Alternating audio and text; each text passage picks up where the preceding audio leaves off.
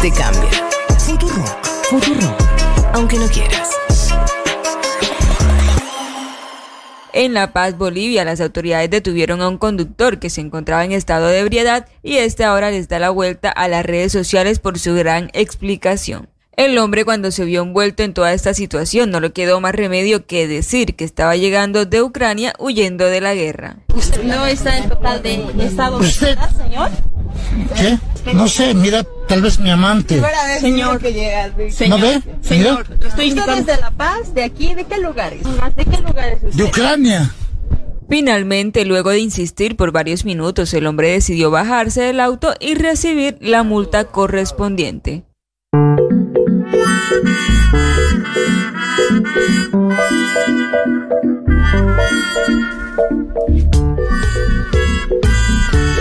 Eh, enorme excusa.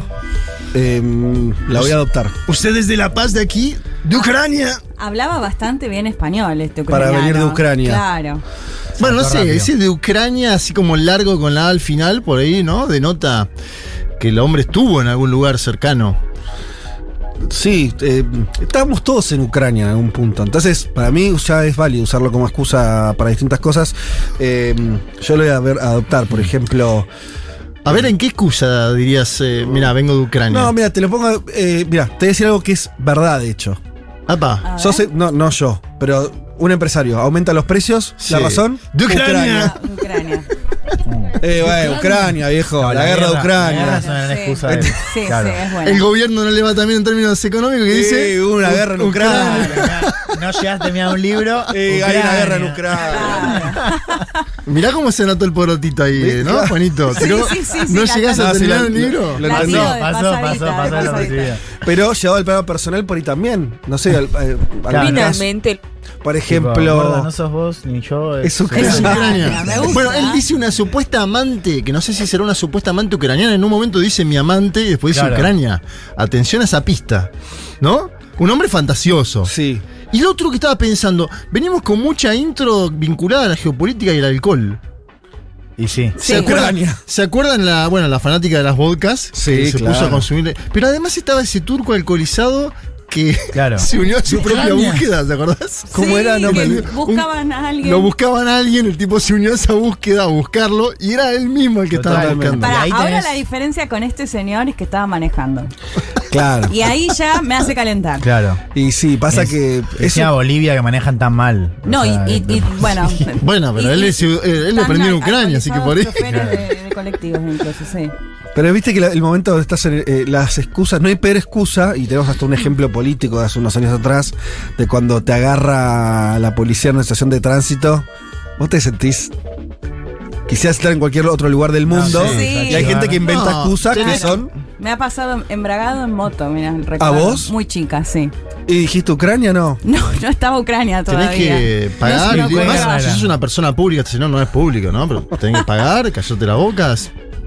¿Te acordás de San Paoli, apurado uno, bueno, otra, hubo otra Ah, ¿te acordás? Esa, ¿no? Esa sale también. No, yo soy.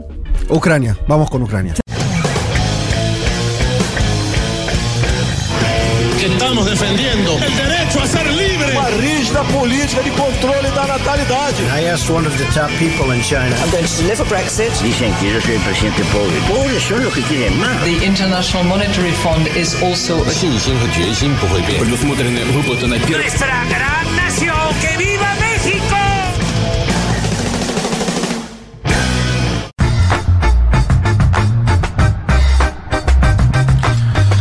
Muy buen domingo para todas y para todos. De Ucrania. Eso, 20 de marzo del 2022 y este es el No. programa 198 de Un Mundo de Sensaciones. ¿Cómo les va? Eh, saludo a esta mesa que nos, nos vamos a acompañar hasta las 15 horas hablando de distintas cuestiones que están atravesadas este, en el plano internacional. Básicamente tenemos una guerra con todo lo que eso implica, pero tenemos muchos movimientos en América Latina, tuvimos elecciones. Bueno, de todo eso y un poco más vamos a estar hablando eh, en los próximos minutos. Em, ¿Por dónde arrancar? Arranquemos por la cuestión de, las elecciones eh, en Colombia y el mapa político que se empieza a dibujar en ese país, porque es uno de los capítulos, y son varios los que tenemos en la región en este 2022, donde se va a definir el color político de la región de los próximos años. Colombia, ¿qué pasó? Sí, señor, se, por- se fortaleció Gustavo Petro, ¿no? Venía primero en todas las encuestas, hizo una gran elección interna y además un, diría una elección histórica para la izquierda en el Congreso colombiano, por encima de las expectativas. Después nos vamos a meter un poquito en eso más fino. Apareció una votación también, diría, histórica para una joven feminista ambientalista y defensora de derechos humanos llamada Francia Márquez. Vamos a presentar algo de ella porque también es muy interesante y vamos a charlar de cómo se está ordenando el tablero político colombiano de cara al 29 de mayo. Elecciones 29 de mayo, primera vuelta. El uribismo golpeado.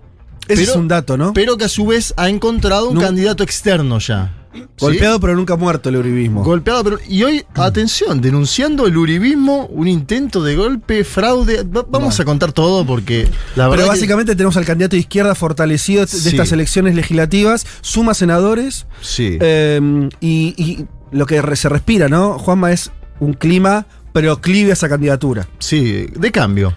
Lo que pasa es que ahora, obviamente, se va a polarizar la elección. Y este señor Fico, que vamos a contar que es el nuevo candidato del Uribismo, exalcalde de Medellín, tendería a subir en las encuestas. Hay que ¿no? ver ese una cuestión más lógica. Yo me acuerdo siempre, acordate, ¿con cuánto empezó Duque en las encuestas del 18? Ocho puntos tenía. Y ganó las Y elecciones. terminó ganando. No digo que pase lo mismo. No, no, no, pero es una dinámica que hay que ver. Y una última cosa a este punto, bien rápida, para que me des el título nada más. Claramente, Petro, si uno tuviera que pensarlo en esta este, variedad de izquierdas y progresismos en la región, lo ubicaríamos en eh, el cuadrante donde está Gabriel Boric, por decirlo, y no donde está Maduro. Sí, ¿no? y te traje audios para analizar justamente eso. El cuadrante Boric y el cuadrante Maduro. Los dos. Pero no, pero medio ajeno al, al re, o sea, eh, sus lazos con el PT, con, la- con el peronismo en Argentina, el Frente Amplio Uruguay, son, son más, eh, es más escaso eso, ¿no? Es una figura Sí, señor. que llega más suelta. ¿no? Exacto.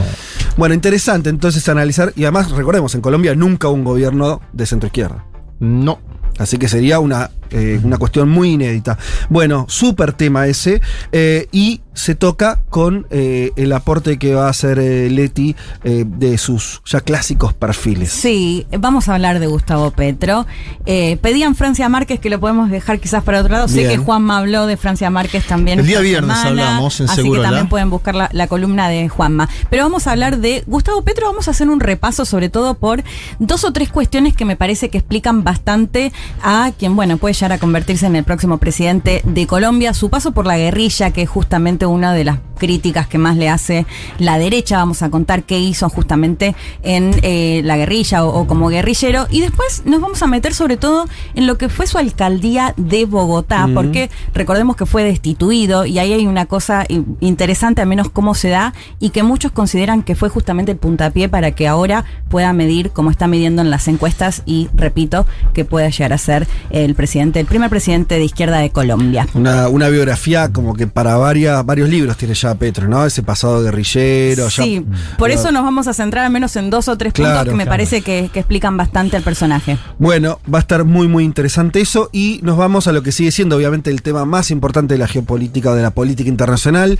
eh, claramente, y lo va a seguir siendo tal vez por un tiempo largo, esperemos que no, pero todo parece indicar eso, que es la guerra en Ucrania, la Ucrania. guerra entre Rusia y Ucrania, pero que es una guerra que uno dice Rusia y Ucrania y te quedas corto, porque Claro. excede eso. Sí, seguimos afuera, ¿no? La semana pasada hablamos del rol de Europa y la Unión. Europea, sobre todo en todo esto. Hoy nos vamos a meter con China, ¿no? que es por supuesto un gran jugador para, para seguir. Que no ha tenido un rol preponderante, si querés, comparado al de otros actores, ¿no? Como Alemania, como Estados Unidos. A partir de una reunión importante, el viernes una llamada entre Xi Jinping y Joe Biden, la primera llamada, primera conversación después del inicio de la guerra, y esa va a ser la excusa para tirar algunas líneas acerca de si estamos viendo un rol distinto de China en los últimos días respecto a la posición con Rusia, si puede haber un cambio efectivamente aún eh, mayor, y bueno, ¿qué tiene para perder y qué para ganar China en toda esta, esta secuencia? Una cosa más a corto plazo y otra quizás más a largo plazo, ¿no? A modo muy introductorio, ¿no te parece que hay, pareciera como que los últimos días vos nombraste la reunión eh, entre los presidentes, una reunión de cancilleres también? Sí, el lunes. Eh, o sea, como... Y, como si Estados Unidos estuviera buscando a China con cierta desesperación también. O sea, ah, por lo menos esto dice, eh, las, ambas reuniones fueron motorizadas por Estados Unidos. Sí, y que dice Estados Unidos también, que es muy relevante. Estados Unidos sacó un cable diplomático, sobre todo a Europa, diciendo que Rusia le pidió armamento a China. Lo cual encendió la salada porque si efectivamente esto se comprobara, ¿no? Eh, hubiese sido un punto de inflexión, ¿no? China lo niega y me parece que a juzgar por el tono de las últimas conversaciones, esa medida por ahora no parecería estar en la mesa del corto plazo, ¿no? Que China se meta a ponerle armas a Rusia. Bien, bueno, interesante porque además eso, lo interesante de esto de China, creo incluso a diferencia de la Europa, es que te puede llegar a dibujar un- el mapa del mundo que viene. Sí. Básicamente. Esto, ya lo hemos esbozado acá eh, semanas anteriores, donde tratamos de pensarlo a la guerra esta como, como un capítulo de algo mucho más grande.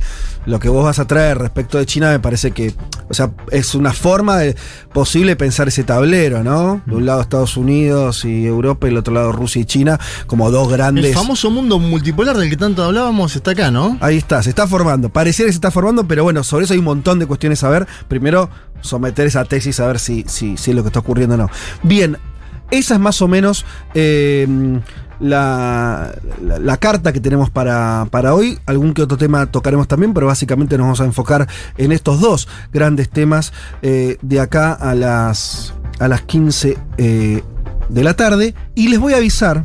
Sí. Queridos oyentes, yo sé que son este, enormes seguidores. Tengo que decir que, esto quiero arrancar por acá, no olvidarme, estuve en el viaje que hizo Futurock en Córdoba, ¿sí? acompañando eh, a, este, a, toda la, presentación que hicimos en Córdoba, un evento sobre todo para los socios de la comunidad y, también para, para oyentes eh, de la radio. Y me encontré con un montón de personas que escuchaban Un Mundo de Sensaciones, gente que vino a saludar, les hago extensivo el saludo a ustedes, eh, y un montón de gente muy, siguiendo muy de cerca también, bueno, muchos que arrancaron a escucharnos en la pandemia, por toda la Claro. cuestión que, que suscitó eso y de interés sobre lo que pasaba en el mundo, y que eh, muchos me decían que después ya les quedó un poco el, el bichito de, de seguir la política Claro. internacional con nosotros. Un montón de gente muy, muy, muy contenta con el programa, así que hago un saludo, hubo muchos, no, no voy a poder detenerme.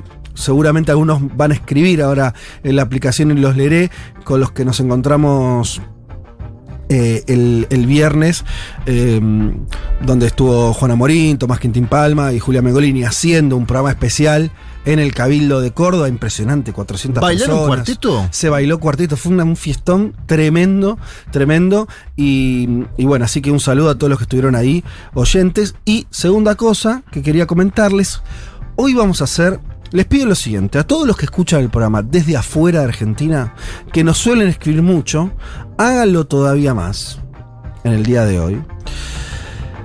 Los que sean socios de la comunidad viviendo afuera, les pedimos por favor también que, que- que lo manifiesten.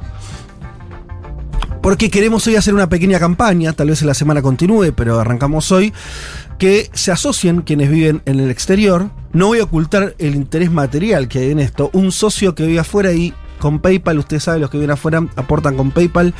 Eh, tenemos ahí un- un, este, distintas opciones, eh, van de 5, 8 y 12 dólares. Eh, bueno, ahí tenés un... un si, si 5 dólares es una birrita en, Una pizza, en. Berlín. Sí. 12 Acá. dólares son dos y bueno. Pero a nosotros no hay que... eh, Una pinta de Guinness. Una no hay pinta que, de Guinness. claro, no hay que decir que es una ayuda muy relevante para la radio, ¿eh? en momentos donde la Argentina se, Ucrania. bueno, no estaría pasando por el peso argentino por el mejor de sus valores. Entonces, todos los que nos escuchan de afuera. Ucrania. Ucrania, exactamente, Ucrania. Todos los que nos escuchan que no son socios de la comunidad y viven en el exterior sería una enorme ayuda que lo hagan a través de, de PayPal, como está en la, en la página nuestra, y, y nos ayuden a financiar este medio, este programa y este medio. Así que de verdad, eh, les insisto cariñosamente a que lo hagan, va a ser muy importante para nosotros. Y los que ya son socios y quieren manejar al resto, a los otros oyentes que todavía no lo son, escríbanos, mándenos audios y, ahí Sí. vamos generando un poco de. No, y si se anotan, que lo que nos pongan en WhatsApp. Así sabemos. O que nos Total. manden audios de donde están diciendo que se Ahí van a va. asociar sería Eso, hermosísimo. Leti. Eso, Leti. hermosísimo. Les recuerdo, todo eso lo hacen en el 11 40 66 00 00 11 40 66 00 00. Eh, El mecanismo para la membresía, ¿cómo es la página? Entras a la página de la radio, ahí en la solapa comunidad, y lo primero que te aparece es Sí. si vivís en el extranjero. Apretás ahí y ya te deriva El PayPal, a, estos tres, estas Claro. tres opciones de PayPal para hacer eh, el aporte. Y mira, ya, ya, ya caen, ¿eh? A ver. Dice saludos desde Paraguay. Bien. Ahora mismo los escucho del interior. Eh, Carindeyú, no sé si se pronuncia así, perdón. Eh, Susana Subilaga. ¿eh? Abrazos gigantes. No ¿Sabés dice si es socio, ¿no? En el domingo a domingo no vemos muchos oyentes de Paraguay, pero las veces que hemos hablado de Paraguay Ahí aparecen, aparecen. así que hay Sí, muchos claro, oyentes claro. en Paraguay. Desde Costa Rica nos saludan, escuchándolos, camino a la feria, ¿sí? Hay este, una pareja eh, caminando hacia allí. Eh, bueno, iban cayendo mensajes. Eh, caminata por Villa Creplage, esta, este es, eh, esta está acá. ¿eh? Eh, socia, socia por dos de Alemania. Mira, Bien. ¿eh? Ah. gracias a- por acompañarnos acá a cuarentenados por COVID. Mira, Uh. eh, vamos, háganse socios, incentiva al resto. Bueno, está, está- está bastante complicado Claro. Alemania con los casos. Sí, está subiendo, ¿no?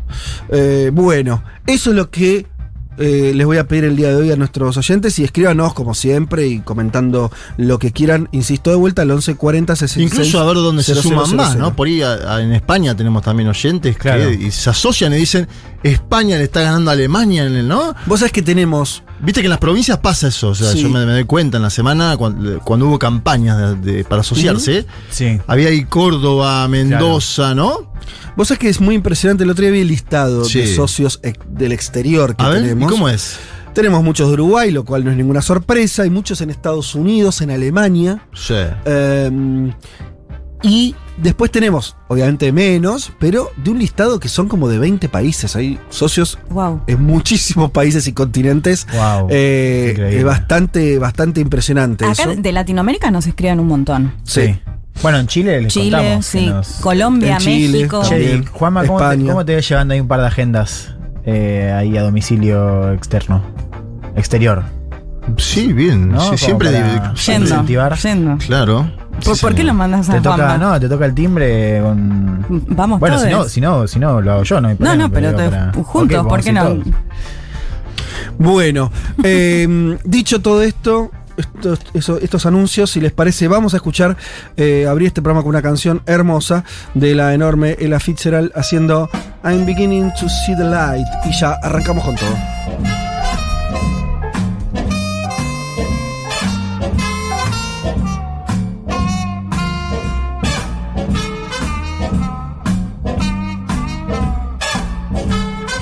I never cared much for moonlit skies. I never winked back at fireflies. But now that the stars are in your eyes, I'm beginning to see the light. I never went in for afterglow or candlelight on the mistletoe. Un mundo de sensaciones. Un mundo de sensaciones. Contamos lo que pasa afuera, por lo menos mientras existan los casquetes polares. Después vemos.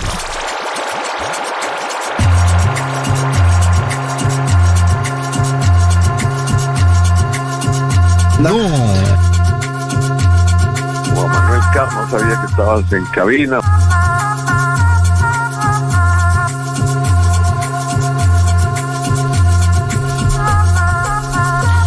Bueno, aquí estamos. Che, me emociona mucho ver que eh, ya hay gente asociándose. Y voy a nombrar.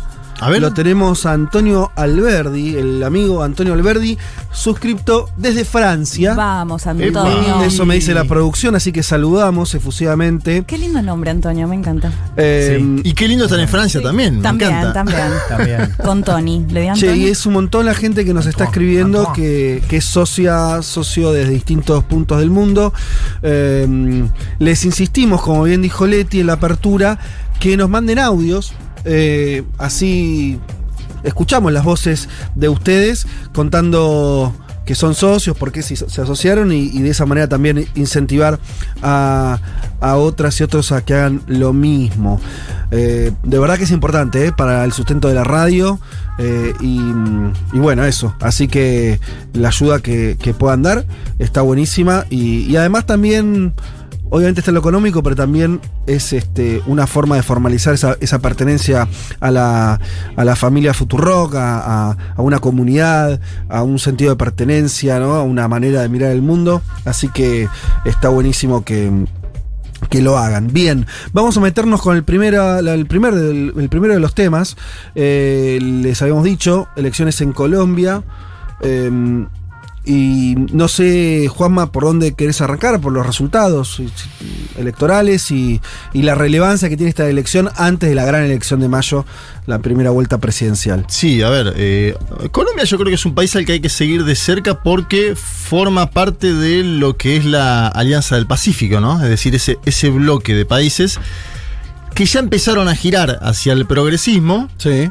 AMLO en México, el profesor Castillo que todavía sobrevive en ese sinuoso Perú, en ocho días se va a someter a una votación para ver si efectivamente sobrevive, pero bueno, todo apunta a, a- que aún puede lograrlo, tiene chances, está batallando. Gabriel Boric, que acaba de empezar su gobierno en Chile, y a todo esto le sumamos la posibilidad cierta, posibilidad, lo marco, de que pueda triunfar eh, Gustavo Petro, que soy quien está colocado en primer lugar en las encuestas. Hubo consultas internas de algunas coaliciones, de algunos partidos, algo así como nuestras pasos serían, y además elecciones al Congreso. El gran triunfador, sin lugar a dudas, es del domingo pasado. Gustavo Petro, exalcalde de Bogotá, Leti va a involucrarse en su perfil más adelante en este mismo programa, que ya se había metido en el balotaje contra Iván Duque en la elección pasada. Había sido algo inédito a la izquierda en el balotaje y una gran eh, elección también eh, allí. Hay que decir que viene punteando desde hace un año por lo menos en las encuestas Petro, consolidado. Un- tenía más de un año, año y pico, obviamente, como precandidato. Algo que a mí me hace acordar a lo de López Obrador en este sentido de que, bueno, venía consolidado mucho tiempo atrás, 61 años, participó en su momento del M19, bueno, todo esto lo, vamos a ir contando en el programa. Habló el domingo por la noche, Petro. Tengo dos audios de él en, en esta primera parte de la columna. Y acá valora la elección histórica que ha hecho el pacto histórico el día domingo. Si te parece, lo escuchamos. La fuerza que nos ha acompañado hasta este momento, el pacto histórico. Aquí ya rendimos un parte de victoria. Lo que hemos obtenido es una inmensísima victoria en toda Colombia. El resultado es muy importante. Somos la primera fuerza en el Senado de la República. Primera fuerza en número de cámaras y primera fuerza en número de senadores. El pacto histórico ha logrado el mejor resultado del progresismo en la historia de la República de Colombia. Bueno, ahí está. Para algunos que andaban preocupados por si el evento ese de Girardot, donde Petro se mostró con alguna copa de más, iba a influir, eh, no influyó en nada aparentemente en este momento, ¿no? Eh, vaya uno a saber qué sucede más adelante. Atención con algo. Petro llamó a cuidar los votos ese día. Y hubo una diferencia entre el preconteo y el escrutinio. Una diferencia que terminó favoreciendo al pacto histórico. Es decir, subió el número de senadores, por ejemplo. Esto nos mete en todo un debate político en Colombia porque Uribe también mete la cola. Sobre eso vamos a ir más adelante. Em, es decir, cuando hubo el escrutinio general, pasó de 13 a 16 bancas en el Senado, ¿no? Y bancas que son de personas conocidas, que hemos entrevistado en este programa.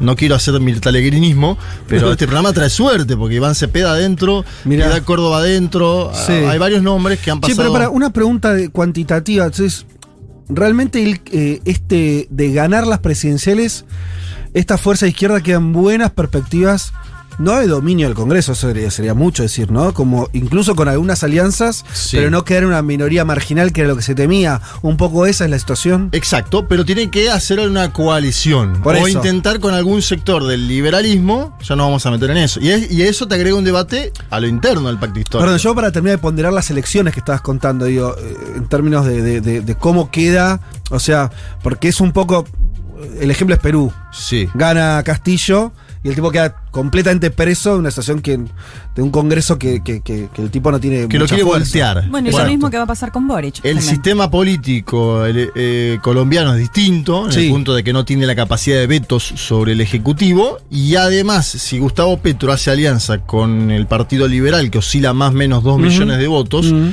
creo que va a estar más holgado, más tranquilo, no sé si holgado, más tranquilo. Eh, ahí vamos a avanzar a eso. Bien. Sobre tu pregunta inicial en la venta, ¿Petro va a ser más cercano a Gabriel Boric o a Nicolás Maduro Moros? Bueno, el propio Petro, en el discurso diciendo ganamos Colombia, dice Boric y Petro. A ver, escúchalo.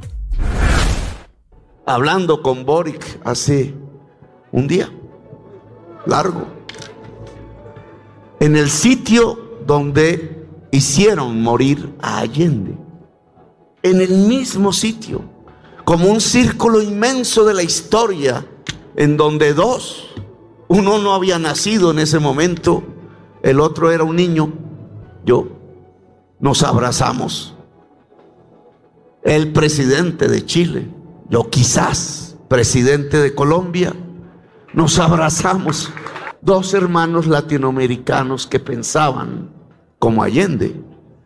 Pero en el siglo XXI fuimos capaces de llegar hasta allí a pesar de todo, a pesar de todo, con la fuerza de sus pueblos y darnos simplemente un abrazo y sentir el corazón y sentir que el futuro no se ha cerrado, que el futuro otra vez es de alamedas abiertas, donde el hombre y la mujer libres puedan pasar como multitudes.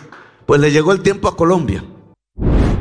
Le llegó el tiempo a Colombia, dice Petro. Eh, a mí me asombra, ¿no? Que Gabriel Boric con 36 años sea señalado como un ejemplo a seguir hoy en América Latina. Me asombra, digo, en, en forma positiva. Mm. Pero estamos escuchando a Petro, un hombre de 61, que viene de la lucha armada.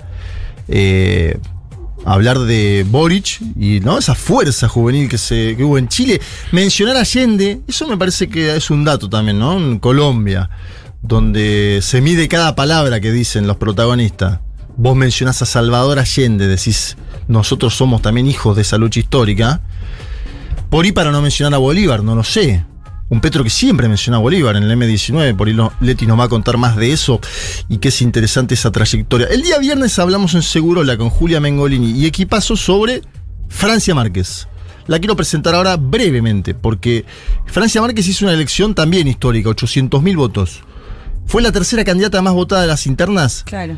dentro de lo que es la propia candidatura del pacto histórico, una joven... O sea, le competía ella le competía a, eh, a Petro. a Petro a ver quién era eh, candidato Sí. a presidente. Y Petro- sacó más, perdón, y sacó más votos que la coalición de centro izquierda. Sac-. Sacó más votos que, Fajardo. que Fajardo, claro, una coalición de centro, sí, centro izquierda, centro, diría yo. Porque Francia Márquez. Centro, centro, eh, Francia Márquez es una joven.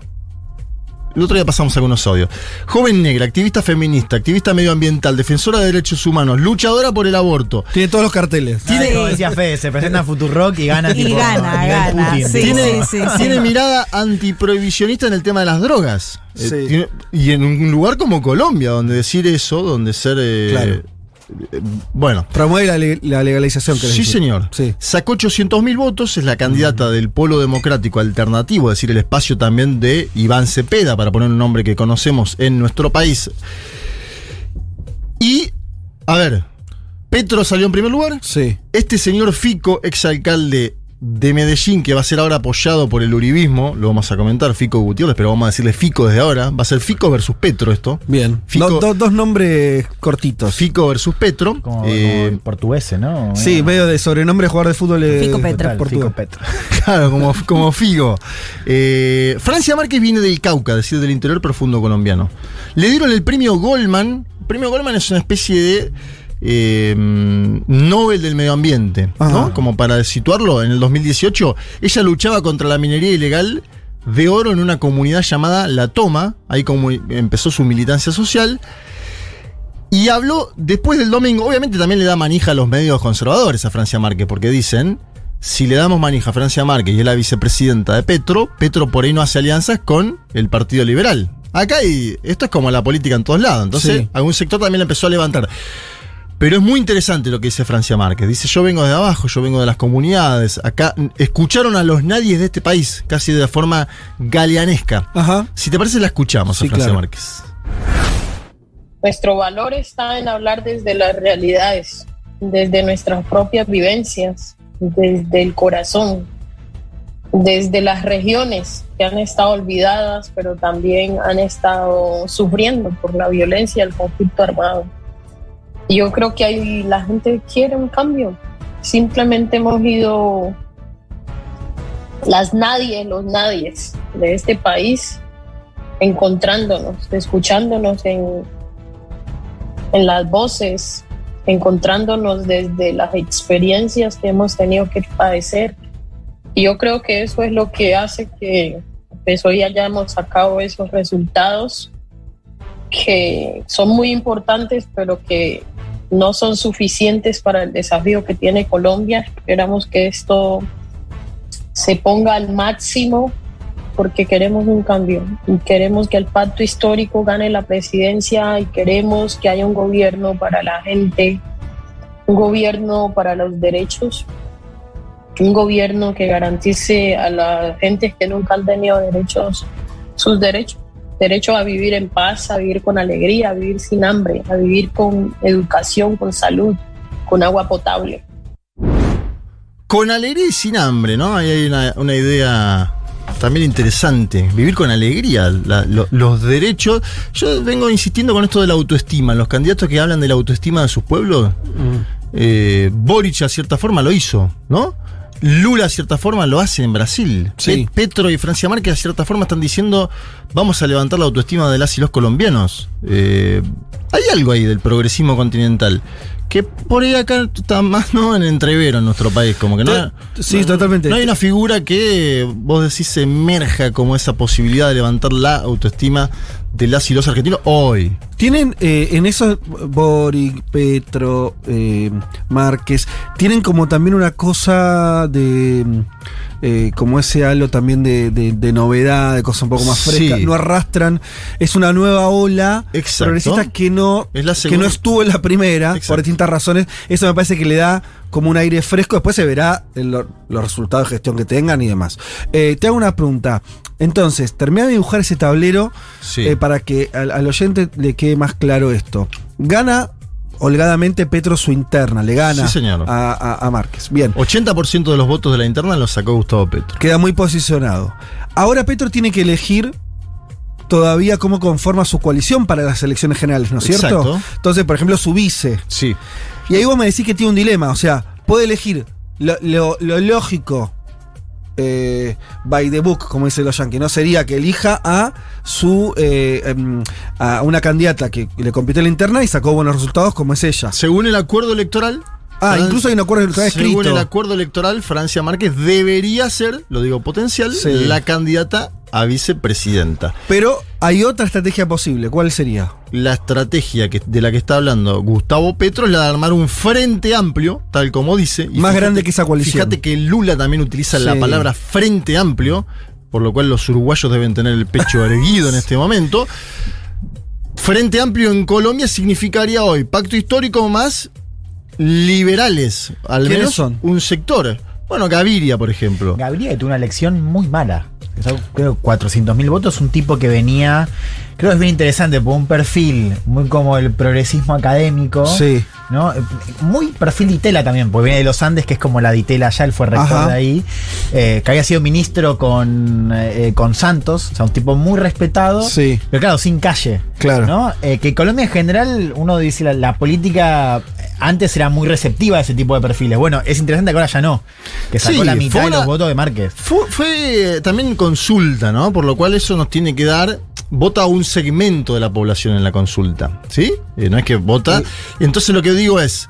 El Partido Liberal, más menos. El Partido Liberal tiene muchas tendencias. No nos vamos a meter en Sí, eso porque es muy sí, sí, complicado. sí. Pero bueno, San Perdio, el- que es parte del Grupo de Puebla. ¿no? Sí, eh, dos millones de votos más menos ha sacado en las presidenciales el Partido Liberal. Petro lo que dice es, si sumamos algo de esos votos para el 29 de mayo, vamos a obtener más chance de ganar en la primera vuelta electoral. Ese es el cálculo que hace. O sea, él le diría, los votos de Francia Márquez ya están.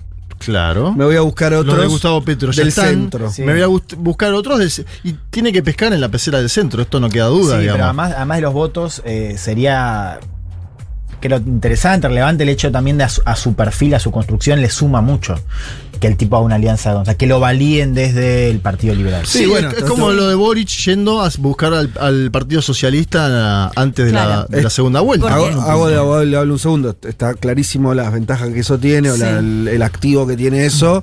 Eh, los que critican ese tipo de pactos, por ejemplo, en Brasil, a Sí. Lula se lo critica, se lo- eh, que, que se acercó a, a figuras de la derecha incluso, algo que no es nuevo en Lula, pero digo, en esta nueva coyuntura, desde el Movimiento Sin Tierra y demás, le dicen, y bueno, pero si vos te alías con eso, después vas a gobernar en un pacto. Te digo, el MST no tanto, ¿eh? me parece que ahí viene más del PSOL, los Bueno, palos vienen de otro lado. Está bien. Pero es verdad, es verdad lo que decís. Hay un Mira, sector está de la, esa crítica. Hay un sector de la izquierda que dice, che, Que es la misma crítica que le dicen a Boric, si vos pones ministro de Economía a un neoliberal, tu gobierno va a terminar siendo neoliberal. Quiere decir, distintos total. escenarios, a lo que hoy es, hay una, hay una crítica a eso, ¿no? Eh, más allá de quien tenga razón, ahora Petro va a estar queriendo buscar esos votos y, y lo que te dicen, o lo que, lo que se. eh, el- la posición obvia de Francia Márquez, por ejemplo, decir, che, yo sumé un montón de votos. sí. ¿No? Si vos no reconoces ese liderazgo después, bueno, estás como bajándole el precio a ese. La discusión ahí que podría posicionar a Francia Márquez también en un lugar de mayor eh, poderío fáctico Sí. también es eh, pedir en el gabinete.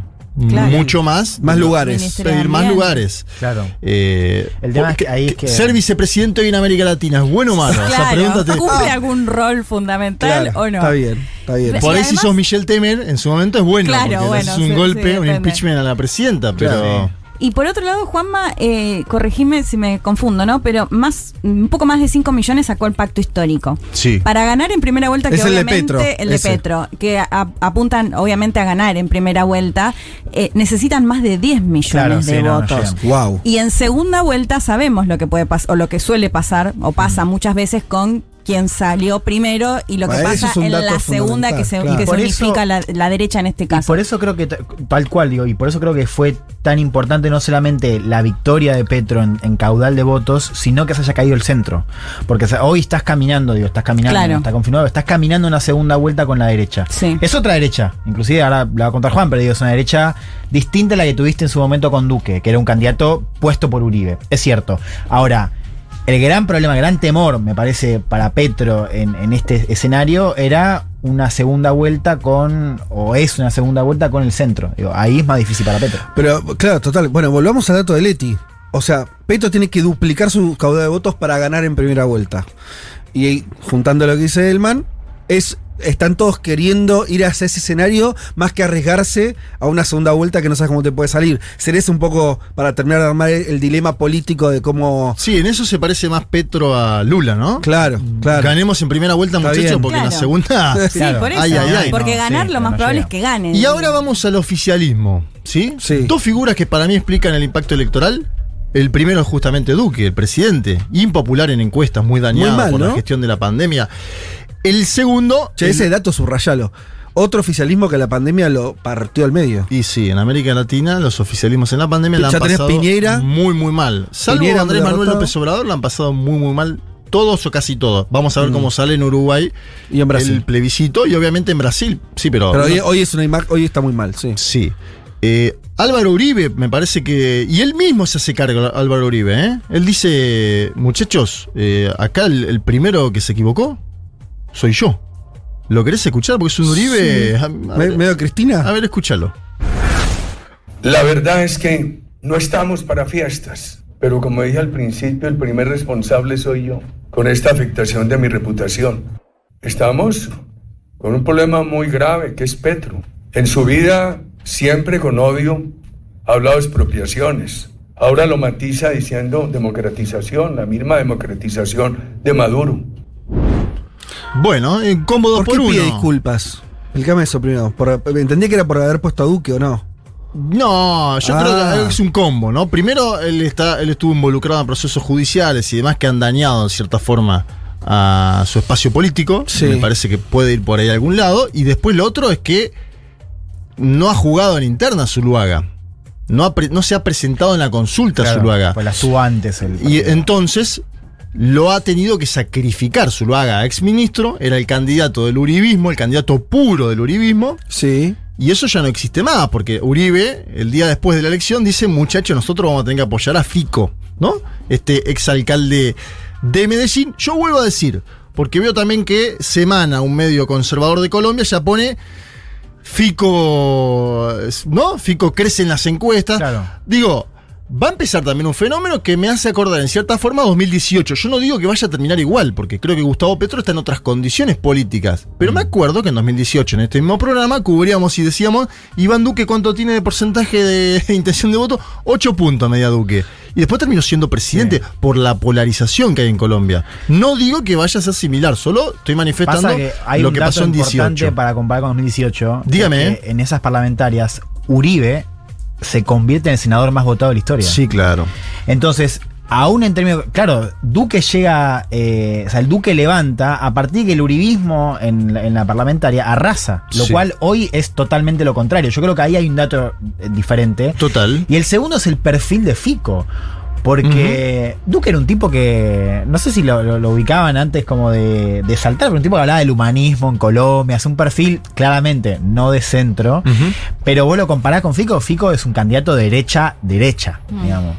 Eh, o sea, un tipo mucho más conservador incluso. Yo creo que ahí también hay un giro en esta derecha colombiana y una pregunta abierta, que creo que es Sí. interesante, que es, ¿el uribismo, el uribismo eh, eh, muere o el uribismo va a absorber a Fico y, y le va a dar esa sobrevida o va a ser una derecha posuribista?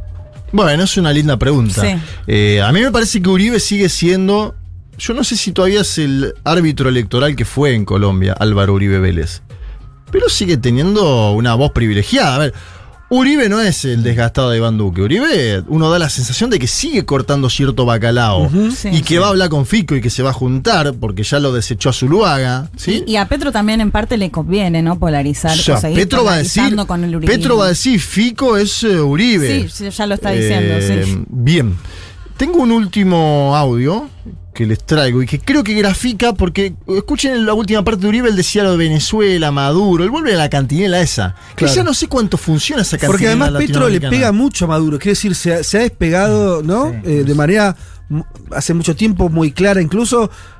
Te diría roto relaciones, ¿no? Maduro también lo putea a Petro, digo, ahí no, ahí no hay nada. En eso es muy parecido a lo que pasó con Gabriel Boric, ¿no? Porque Mm. Petro sacuda a Nicolás Maduro, Maduro se sube a sacudirlo, Claro. Diosdado Cabello le pega a Petro Por y a eso quiero Boric. decir, ¿cuánto puedes acumular desde la derecha diciendo Claro. que son lo mismo cuando los dos se dicen así que no lo me son? parece que Bueno, en pero si vos señalás a casos- Piedad Córdoba, Sí. por ejemplo, que es lo que hacen, dicen Piedad Córdoba está número 8 en la lista de senadores del pacto histórico. y Claro. Piedad Córdoba es Nicolás Maduro. Bolivariana. Tiene una estrategia discursiva la derecha Sí. colombiana para presentar Sí. al pacto histórico o algunos elementos del pacto histórico como ligados al chavismo. ¿Qué vas a decir, Leti? No, y que en ambos, en, en el caso tanto de Pedro como de Boric, en su momento sí han alabado a Chávez. De hecho, bueno, eh, Bueno, Pedro claro, hablando claro. del gran líder latinoamericano, ya no con Maduro, pero bueno, les pegan también por ese lado. Toda la izquierda continental Claro. ha alabado a Hugo Chávez. En algún Claro. otro momento haremos un debate sí, sobre sí. Hugo Chávez. Toda la izquierda continental. El último audio que les Dale. traigo es el de Petro debatiendo con Ingrid Betancourt. Mirá, Justamente. hace rato que no la escucho nombrar. Ingrid Betancourt es permanente candidata presidencial Sí. en Colombia. Me- mejor, creo, sí. ¿eh? No, igual escúchala. La vas a escuchar. Un mano a mano de Petro y Ingrid Betancourt sobre Ucrania, Hermoso. Venezuela y los Emiratos Árabes Unidos. A ver. Me llama la atención que Gustavo no nos haya dicho a nosotros cuál es su posición frente a la invasión eh, Rusia a Ucrania. ¿Por qué le saca el cuerpo? Yo quisiera entender si trata de defender a Maduro o las alianzas de Maduro o cuál es esa incomodidad que no puede enfrentar algo que es como tan obvio de que es una agresión y que es algo que tenemos que condenar. A ver, si me permites, lo que a mí me preocupa en ambos temas, porque se liga con su pregunta, la doble moral.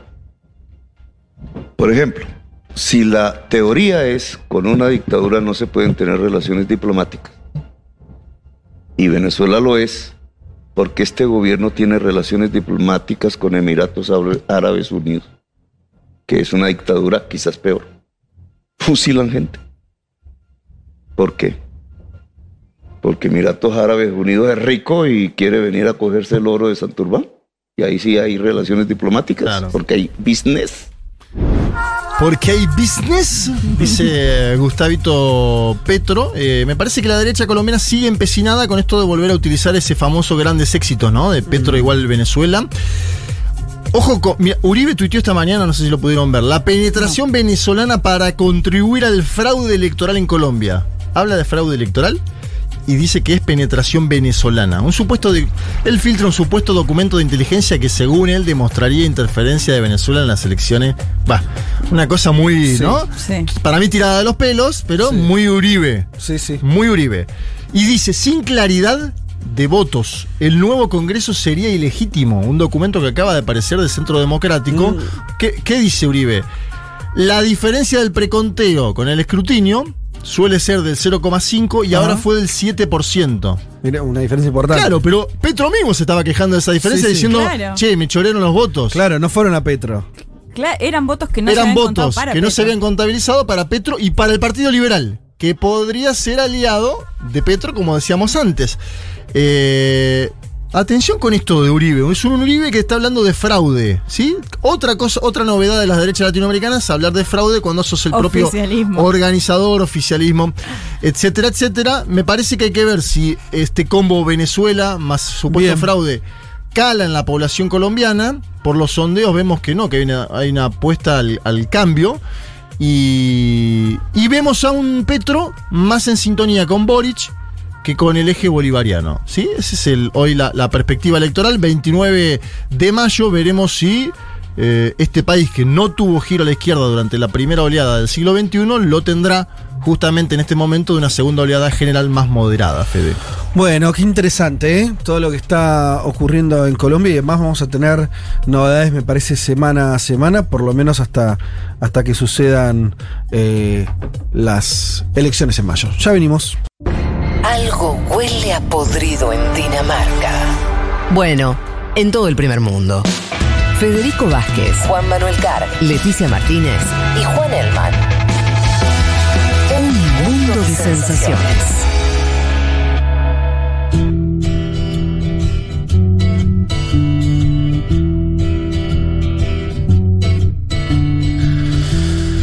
Bueno, siguen llegando mensajes de oyentes, oyentes que se asocian, eh, o- oyentes que ya son socios. Eh, saludos a Fe de parte de Simón, hincha de Racing que lo saludó en Córdoba, claro, me acuerdo. ¿Han ganado el clásico el día de ayer o estoy loco? Yo lo han ganado. No, no está 2 a bien. 1 Aprovechó para en tirarla. cancha de Independiente encima. ¿Qué tal, eh? Fue lindo, no lo pude ver porque estaba justamente en Córdoba, pero fue lindo. Che, pará, y aprovechemos esto que nos dice eh, el amigo Simón. Sí. Sale Prode eh, sobre Uruguay el domingo que viene. Digamos que el domingo que Yo estoy viene. en contra de los prodes, pero si Pero- quieren lo hacemos. ¿Por Digamos, digamos esto, el domingo que viene hay elecciones en Uruguay, referéndum Sí. sobre eh, El la- sí o el no a la ley. a la derogación de la ley de, de 135 artículos de la ley de urgente consideración. Básicamente los uruguayos van a decir sí o no a la ley más importante del gobierno actual, el gobierno de derecha de la calle Pou, Sí. eh, y un conjunto de sindicatos, asociaciones civiles, obviamente el Frente Amplio y demás, que se movilizaron, primero juntando firmas para forzar este referéndum y ahora militando hace varias semanas fuertemente para... eh, La derogación. Ellos la militan por el sí. Y Sí. el gobierno milita por el no, un despliegue grande del gobierno de la calle Pou. Porque algunos dicen la calle Pou no se tiene que involucrar, ¿no? Porque es el presidente, las investiduras, Uruguay. Se involucró muy fuerte en la campaña del no la calle Lo Pou. cual haría pensar Sí. que tanto para el oficialismo como para la oposición, este referéndum Es va a un tener una entidad muy importante Sí, sí. de cara al futuro político de Uruguay. claro. O sea, un triunfo del rechazo a la ley me parece que va a fortalecer muchísimo las expectativas del Frente Amplio de retorno al gobierno, de la movilización también social, ¿no? Como, como herramienta. Y si el gobierno logra que eso no suceda, me parece que también va a ser un, un- impulso a la agenda más neoliberal y, de reformas por, por la derecha de este gobierno. Me parece que va a ser clave lo que suceda en ese sentido en Uruguay. Las encuestas que vi, hay medio para todos los gustos, ¿no? Parece más o menos cercanos en términos de valores, lo- lo- por lo menos los que expresan las encuestas. Eh, y, y bueno, habrá que ver qué, qué Sí, sucede. mucha campaña en la Argentina, Fede, porque bueno, es un centro electoral muy grande donde no se puede votar.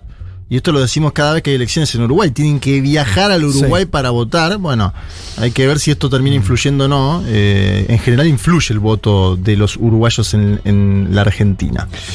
Bueno, les decía que había muchos mensajes.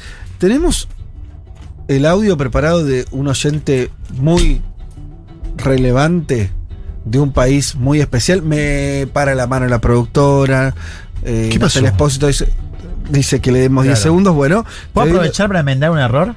Dígalo. Recién Dale. dije eh, que Alejandro Gaviria era del Partido Liberal, me confundí con César Gaviria. César Augusto Gaviria. Pero todo lo dijimos vale para Alejandro Gaviria, ex rector de la Universidad de los Andes. Eh, y también nombro acá a Dani Socia Cordobesa, que me envió una foto que, con la, que se sacó conmigo eh, en el Te encuentro. pedían muchas fotos, Federico. Hubo, varias fotos. Mirá qué tal, ¿eh? en realidad lo que bueno. pasa es que eh, la- las fotos con, con Julia, con este, este, con, con Amorín, con Quintina había- estaba colapsado eso. Entonces hay una segunda opción que era sacarse encanta. fotos conmigo.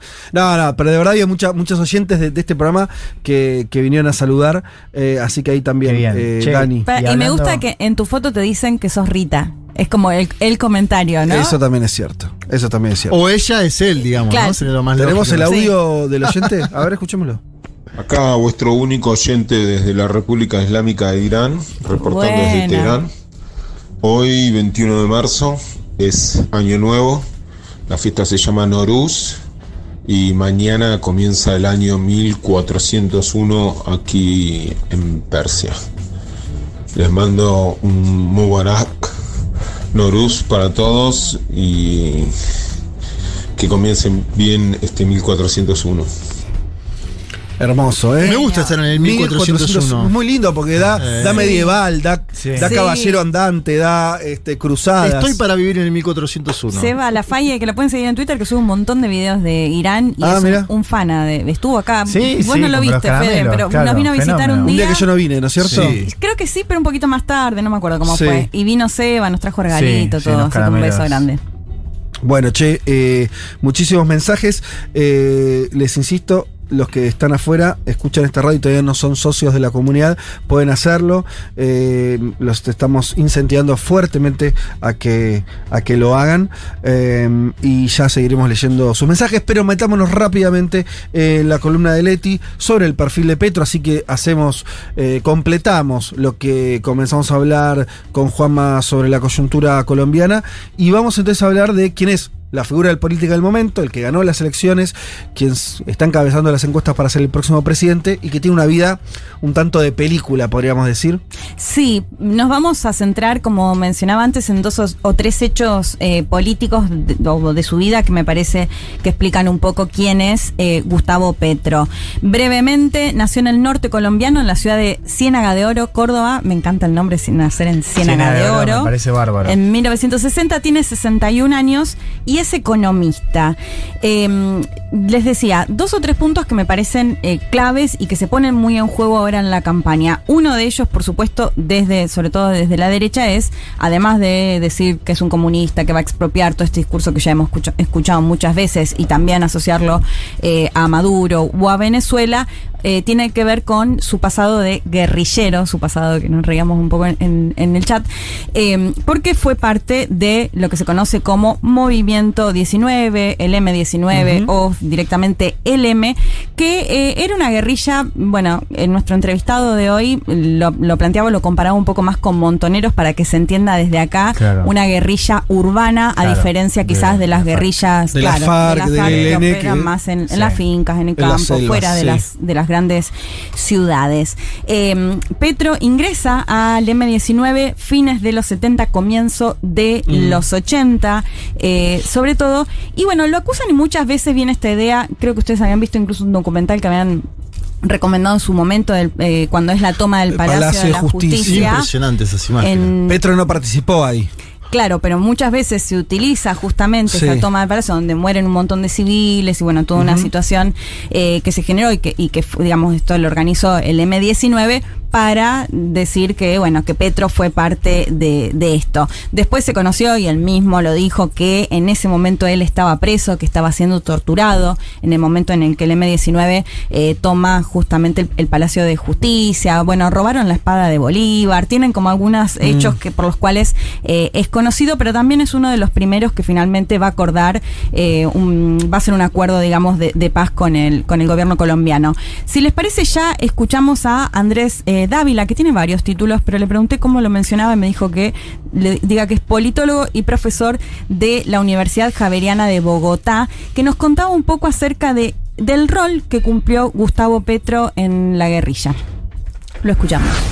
Toma del Palacio de Justicia, que pues va a ser una, una toma en la cual eh, van a morir muchas personas esperando, digamos, disque juzgar al presidente de la República, pero que va a propiciar también una sobrereacción de, la, de las fuerzas militares y de policía y una gran eh, masacre, muerte de muchos civiles. ¿Qué papel juega Petro ahí? Pues es un militante que cumple unas actividades, cumple unas funciones, pero para la época, por ejemplo, del Palacio de Justicia, Petro está en la cárcel eh, y entonces por eso cuando hoy lo acusan de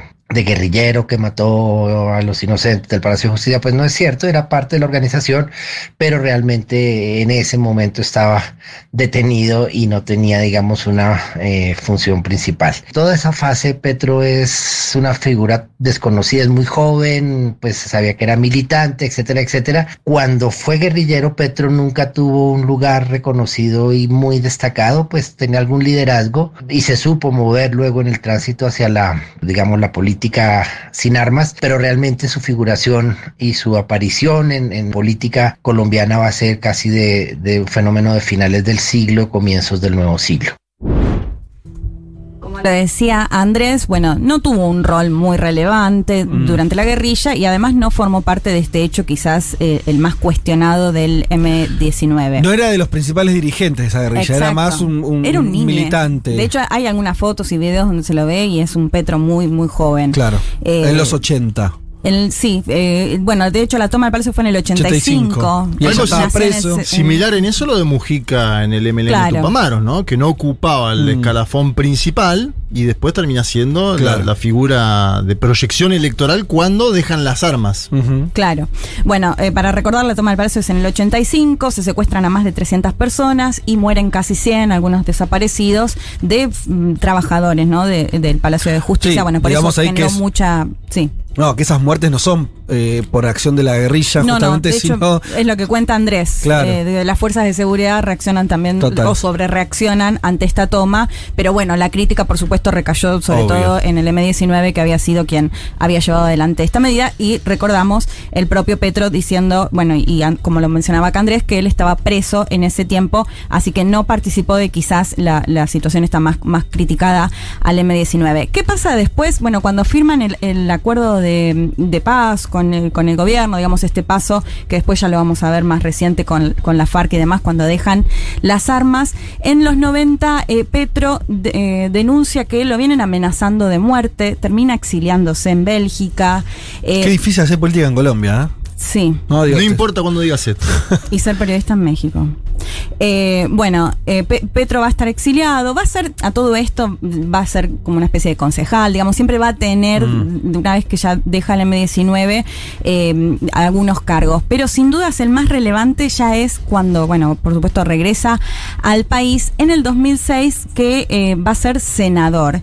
Y desde ahí es importante, bueno, esto que, que mencionaba Andrés, ¿no? Recién a comienzos de los 2000, Petro va a empezar a sonar, a ser alguien más reconocido, digamos, Sí. y en el 2006, cuando ya es senador, ahí sí va a empezar a ocupar un rol bastante más clave porque va a ser justamente cuando va a empezar a, a denunciar, ya gobernaba Álvaro Uribe en ese momento, y va a convertirse, eh, diría yo, en el principal enemigo de Uribe porque empieza a denunciar eh, cómo eh, empieza a crecer el para- paramilitarismo, ¿no? Sí. Con el argumento de combatir a las guerrillas que todavía estaban, el, la FARC, el, el ELN, que tienen estos condimentos que mencionábamos antes, que ya no eran guerrillas urbanas.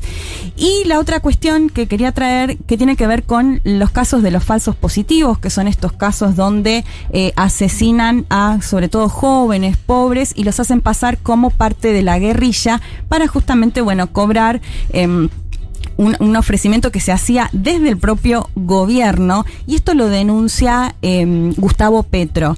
Les- si les parece, escuchamos justamente cuando contaba cómo se daban estos casos de falsos positivos y cómo los generaba el propio gobierno, que repito, básicamente asesinar pibes y hacerlos pasar como que eran parte de la guerrilla para cobrar justamente esta plata. Terrible. Eh, tremendo. Lo escuchamos a Gustavo Pre- Pe- Petro cuando anunciaba esto.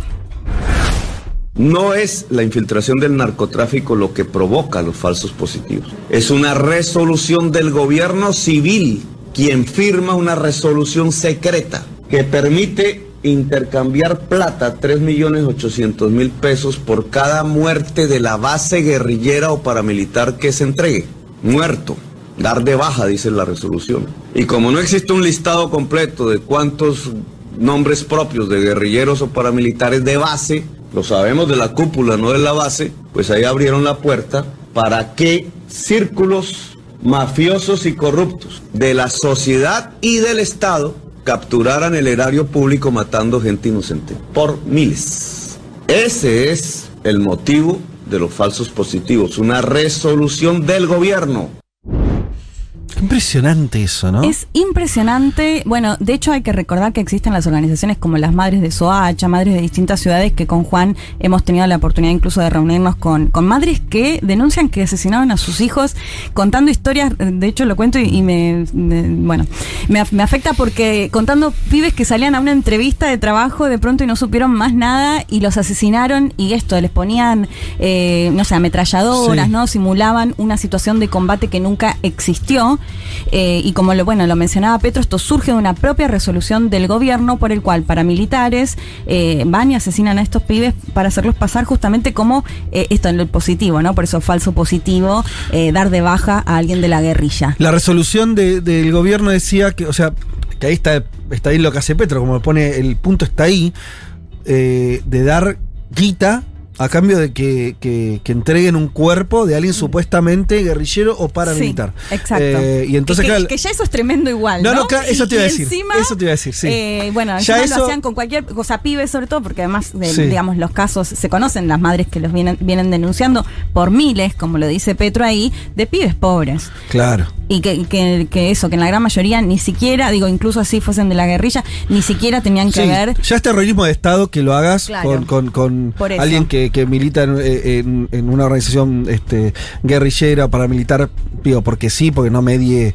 este, la comprobación de un delito, que no tenga juicio, etcétera. Pero además eso incentivó que lo hicieran con cualquiera. Exacto. Impresionante. Eh, exacto, bueno, y esto entonces es lo que empieza a denunciar con mucha fuerza Mm, Petro, ¿no? claro. Eh, Cómo eh, es el Mm. paramilitarismo eh, crece durante el uribismo y por eso se empieza a convertir. De hecho, hace eh, bueno, hay muchas denuncias eh, contra Álvaro Uribe, que las va presentando incluso desde su rol en el Senado, que les mencionaba, con audios, bueno, con muchas eh, pruebas, que se empieza a convertir en un gran opositor. En todo el medio va a tener, de hecho Andrés lo dice, bueno, Petro es una figura que es muy llevado a su idea, se va a ir peleando con el Polo Democrático, que era el primer partido con el que está, bueno, Mm. no el primero, pero con uno de los partidos con los que estaba, va a tener esta situación de, idas y vueltas con, eh, con dirigentes políticos, con los partidos muy llevado a la idea, pero sí se va a empezar a posicionar él con este nombre de opositor a Uribe. Eh, el siguiente paso que me interesaba en política tiene que ver con su llegada a la alcaldía de Bogotá que va a ganar las elecciones en el 2011. Lo que me planteaba eh, Andrés y lo que podía ver, bueno, en, sus dos eh, primeros años de la alcaldía, va a llevar adelante medidas consideradas progresistas, si se quiere, estatizar más, aunque me decía Andrés, esta- estatizar lo que más se puede a nivel regional, pero siempre cuidando incluso al sector privado, digamos, como muy cuidadoso de eso, porque me, me decía Andrés, cómo operaban los medios de comunicación eh, tan fuertemente en contra de eh, Gustavo Petro, esto difamándolo, bueno, sobre todo lo que mencionábamos también antes y lo que también se ve eh, incluso ahora. De hecho, medidas en- progresis- bastante progresistas me parece para, para la época, son unos Ajá. años atrás, con el tema de, no sé, programas o secretarías en relación a la mujer, disidencias sexuales. Bueno, progresismo, vieron que a veces hablamos, ¿no? De por ahí algunos dirigentes de, de izquierda que en lo social son bastante conservadores. Bueno, un, un Petro que en ese aspecto un poco más abierto, aunque el feminismo lo, lo vino cuestionando un poco, no sé si Sí, eso el lo aborto viste, medio, compleja la posición intermedia, digamos, porque está a favor Sí. de la despenalización del aborto hasta la semana 14 y no hasta la 24, como propone Francia Márquez y organizaciones Mm. feministas. Y no, y el feminismo lo cuestionó un poco porque salió, cri- o sea, en una entrevista que dio hace unas semanas, creo, dijo que el feminismo se queda muy en la, como un poco en la urbe, en la academia o en Sí. la cosa intelectual y no sale a la calle, bueno, hablando mucho de las mujeres campesinas sobre todo. Un hombre católico, además, ¿no? Esto hay que Sí. decirlo. Ahora fue a Europa a visitar, a, viaj- a visitar a- a- mano a mano al Papa Francisco. Sí, muy católico. Él dice Sí. que ha leído la Biblia un montón de veces. De hecho, en sus discursos muchas veces cita a la Biblia, pero Sí. él considera que Colombia tiene que ser un Estado laico justamente para poder respetar el resto Claro. de, de las religiones o, o no la- o ninguna religión. Yo cuando estuve allá me llamó la atención como mucha reticencia por parte, sí, sobre todo de feministas, ¿no? Como esta cosa de, no solamente por esto, sino como esta figura del macho, ¿no? Como, me ha llamado la atención. El macho alfa latinoamericano. Claro, pero en ese momento Petro se estaba desinflando un poco. ¿no? Claro. Eh, fue como justo antes del estallido, ¿no? Eh, Sí. Claro, vos estuviste que en No, 2019. Después, después del estallido. Una, una protestas en el marco del estallido, pero unos Mm. meses después. Eh, claro, ahora es otro momento, pero me ha llamado la atención eso, ¿no? Con mucha crítica por parte de colectivos feministas. Claro. Bueno, em, siendo alcalde de Bogotá, en el 2013 el procurador general lo destituye. Se da una situación en la que, según lo que cuenta Petro, es que, eh, bueno, en realidad lo que dice, lo que, lo que dice procurador tiene que ver con una cuestión de quitarles los contratos a empresas privadas que recolectaban la basura. Lo que dice Petro es que lo hace porque veía a muchos menores de edad trabajando, recolectando basura, que quiere formalizar esa situación, la de sus padres, y bueno, se empieza a dar toda una situación en la que el procurador general lo termina destituyendo, acusándolo, bueno, de, de varias, varias cuestiones, y mm, me parece que bueno que lo escuchemos a Andrés nuevamente, porque cuenta cuál es la estrategia de Petro para finalmente quedarse en la alcaldía. Es un poquito más largo el audio, pero me parece válido para escuchar cómo fue su estrategia, porque como les decía antes, muchos consideran Sí. que lo que pasa en la alcaldía de Bogotá es lo que le da el empujón después a nivel nacional. Lo escuchamos a Andrés Dávila. Tenemos una figura que es el Procurador General de la Nación. Este procurador eh, empieza una persecución contra Gustavo Petro que lleva incluso a, a determinaciones de inhabilitarlo, lo que implicaba que Petro tenía que dejar su cargo. Y allí sucede una cosa muy curiosa y es que Petro muy hábilmente un poco se, se queda en el cargo, empieza a hacer eh, todas las tardes salía en el balcón que da la Plaza de Bolívar desde su oficina a, digamos, a comunicarse con sus seguidores y con sus bases políticas y además se mueve muy hábilmente con la Corte Interamericana de Derechos Humanos. Hay una decisión de este funcionario que hoy es nuestro embajador ante la OEA de Ordóñez, que es eh, castigar a Petro. Pero lo que va a suceder con la estrategia que sigue Petro es que finalmente como que se apalanca en el cargo y finalmente la Corte Interamericana le, le da medidas cautelares y entonces Petro puede terminar su periodo. Y, lo volvió un poco víctima. Y entonces Petro, eh, que iba a terminar muy desgastado por una gestión muy cuestionada, por, aunque los indicadores no son tan malos, pero digamos eh, en la opinión, en los medios y además con unos periodistas que realmente lo trataban muy mal en los medios, pero de manera impresionante, Petro termina convirtiéndose como en una víctima y termina saliendo de la alcaldía en una mejor condición y es de allí de donde se agarra pues para lo que ha sido su, su candidatura en 2018 que- y su candidatura de ahora. Entonces, si estamos aquí pensando si, si, si le alcanza para ser el primer presidente de izquierda en este país o si definitivamente vuelve la centro derecha a ganar con un candidato obviamente avalado por Álvaro Uribe. Bien. ¿Qué hace Petro? Sí. Se queda. eh, bueno, después la Corte Interamericana de Derechos Humanos eh, ordena que se restituya justamente por considerar que, que- que la destitución por parte de la procu- procu- Procuraduría no correspondía. De hecho, es interesante porque quien era procurador, que mm, Andrés lo mencionaba, bueno, un hombre de derecha. eh, Ordóñez, ¿no? Ordóñez es quien está Sí, ahora eh, representando a Colombia en la OEA, ¿no? Eh, y bueno, se queda y lo, y lo que hace es justamente eso, empezar a generar esta situación de, bueno, como le contaba, salía a la plaza, se reunía con sus seguidores, o sea, generar una base, generar que salgan a respaldarlo y planteándose, bueno, Andrés lo, decía en medio modo víctima, pero que termina generando este apoyo masivo y termina dejando la alcaldía incluso creo que casi un año antes de lo que tenía que irse finalmente, pero como lo decía Andrés, eh, pese a que los indicadores no eran negativos, podía llegar a generar un desgaste que al final, al irse antes y ante toda esta situación, termina generando, digamos, lo contrario, ¿no? Termina generando un apoyo quizás más masivo y ya a nivel eh, nacional. Eh, para ir terminando. Em, A mí me parece un dato, Leti, Sí, impresionante que era. Petro lo que buscaba era estatizar el programa, o sea, la- recolección de basura, estatizarlo.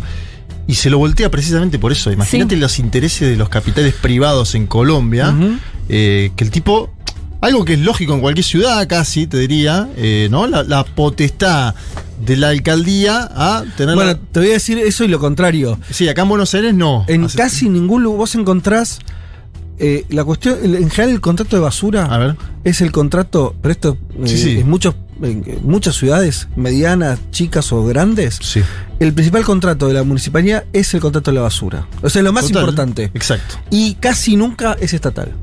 O sea, casi siempre está tercerizado y Claro. casi siempre es parte de, es- De un negocio, un business, como decía el Pero Petro. muy millonario. Claro, ese Porque es se el tema lleva también. parte del presupuesto de la ciudad, de cualquier ciudad. Eh, o sea que No, el tipo tocó un El interés. despliegue de Macri, por ejemplo, en la ciudad de Buenos Aires comenzó por ese sector. eh, ¿o no? Totalmente. Bueno, eso es para estudiar. Me parecía interesante esto Sí, de. sí. El tipo dijo, vamos a estatizar esto y le Y ahí- dijeron, ahí lo- no, lo- amiguito, Claro. esto no. aceptaron. No, de hecho lo que plantea Petro es que él empezó a hacerlo, digamos, desde la municipalidad, Mm. este contrato, buscar formalizar a todas esas personas que salían a la calle a recolectar basura. Sí. Y de hecho él tiene hasta te da las estadísticas y todo de cuántos Mm. pibes menos tuvieron que salir a la calle. Bueno, Claro. toda una, una situación. Eh, ya para finalizar, se presentó en el 2010, se presentó Sí. en el 2018, que lo contó Juanma antes, compitió con eh, Iván Duque. Ah, para esta es su tercera postulación entonces consecutiva. eh, consecutiva. Vos dijiste conse- 10 y 18, por el Ah, en 14 no. En el 14 no, ok. Y eh, bueno, y en el medio un muy breve comentario que en el 2020 anunció que tenía cáncer de esófago. Claro. Fue a tratarlo a Cuba, después contó también que ya no tenía cáncer, pero bueno, una situación Ajá. que por supuesto es importante, ¿no? La salud de quien puede llegar a convertirse en el próximo presidente. Eh, que bueno, veremos qué, qué pasa, pero sigue con este esto. Me parece que, que, que habla mucho de Petro, que define mucho a Petro el uribismo, así que me parece interesante qué pasa ahora que quizás no tiene esta, es- el- al, al menos al candidato de Uribe enfrente. De hecho, lo que veía en el discurso, y ya con esto finalizo, que planteaban un poco antes de lo de Boric, en un debate, en este debate, en la parte que pasó Juanma del audio, en un momento plantea esto de, bueno, ni con Putin ni con la OTAN condeno Siria, Irak, Sí. Libia, y Ucrania y desde Latinoamérica tenemos que tener soberanía. Y ahí yo lo linké mucho justamente con el discurso también de Boric, ¿no? Que planteó, bueno, miremos más a nuestros vecinos y dejemos o tengamos soberanía de las potencias. Así que me parece que hay linkeo, al menos en lo que plantean a nivel de, de discurso, tanto Boric como Petro, o lo que se puede llegar a esperar de Petro a nivel regional si es electo presidente de Colombia. Bueno, Leti, espectacular. El perfil, eh, digamos además que en Colombia no hay reelección, ¿no? De ningún tipo. No, No, ni siquiera un periodo, o sea, No, la eliminaron. años, México claro, son seis, la, qué sé elimi- yo. la- la modificaron en. ¿Qué temas esos, eh? ¿Qué cosa? Cada país resuelve o no una sus problemas, pero, pero es raro que un presidente no tenga la chance ni siquiera de ninguna reelección. O sea, es muy restrictivo, ¿no? No sé si hay muchos casos de tan de cosas tan restrictivas. México, pero con un periodo No presidencial puede más ser consecutivo. Bueno, o y Chile. Claro, Chile también no puede ser consecutivo. no Pero no puede Chile, ser- Claro, Chile puede volver. Sí, pero. En Colombia creo que no pueden volver Ah, no, nunca no, más. claro. Lo cual es una, una demencia, va, una, una cosa, una restricción a, a una construcción política, qué sé yo, es raro. Este, Eso pasa por copiar a los Estados Unidos de América en todo. Sí, pero en Estados pero- Unidos tienen una reelección, claro, Juanma. claro. Sí, en en Estados Colombia ni siquiera una, es cuatro y te vas a tu casa por siempre, es raro. Pero bueno, No, es algo muy reciente. Bueno, Uribe Es tuvo dos. reciente. porque- Claro, pero es previo. 2002, claro, porque la, la 2002 al restricción es 10. el 2015 o Sí, 2016, sí, sí, por ahí sí, es. sí. Eh, es muy. Después de Santos cuando atrás, estaba muchachos. Santos, sí. En fin, bueno, ahí veremos, que ya veremos qué es, qué es de la suerte del amigo Gustavo Petro. Vamos a escuchar un poco de música, dale. Esto le va a gustar a Juanma. ¿Qué es? ¿Qué es? ¿Qué es? Sky Bailson. Sí. i- i- inconfundible ahora que me lo mencionás. Otras puertas, otros mundos. Ya venimos.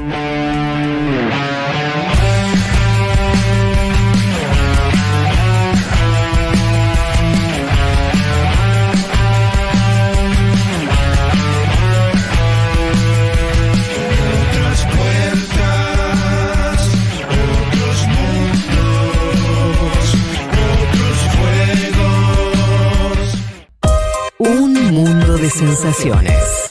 Un programa que explica el día a día del mundo mientras espera que se desate una revolución en serio.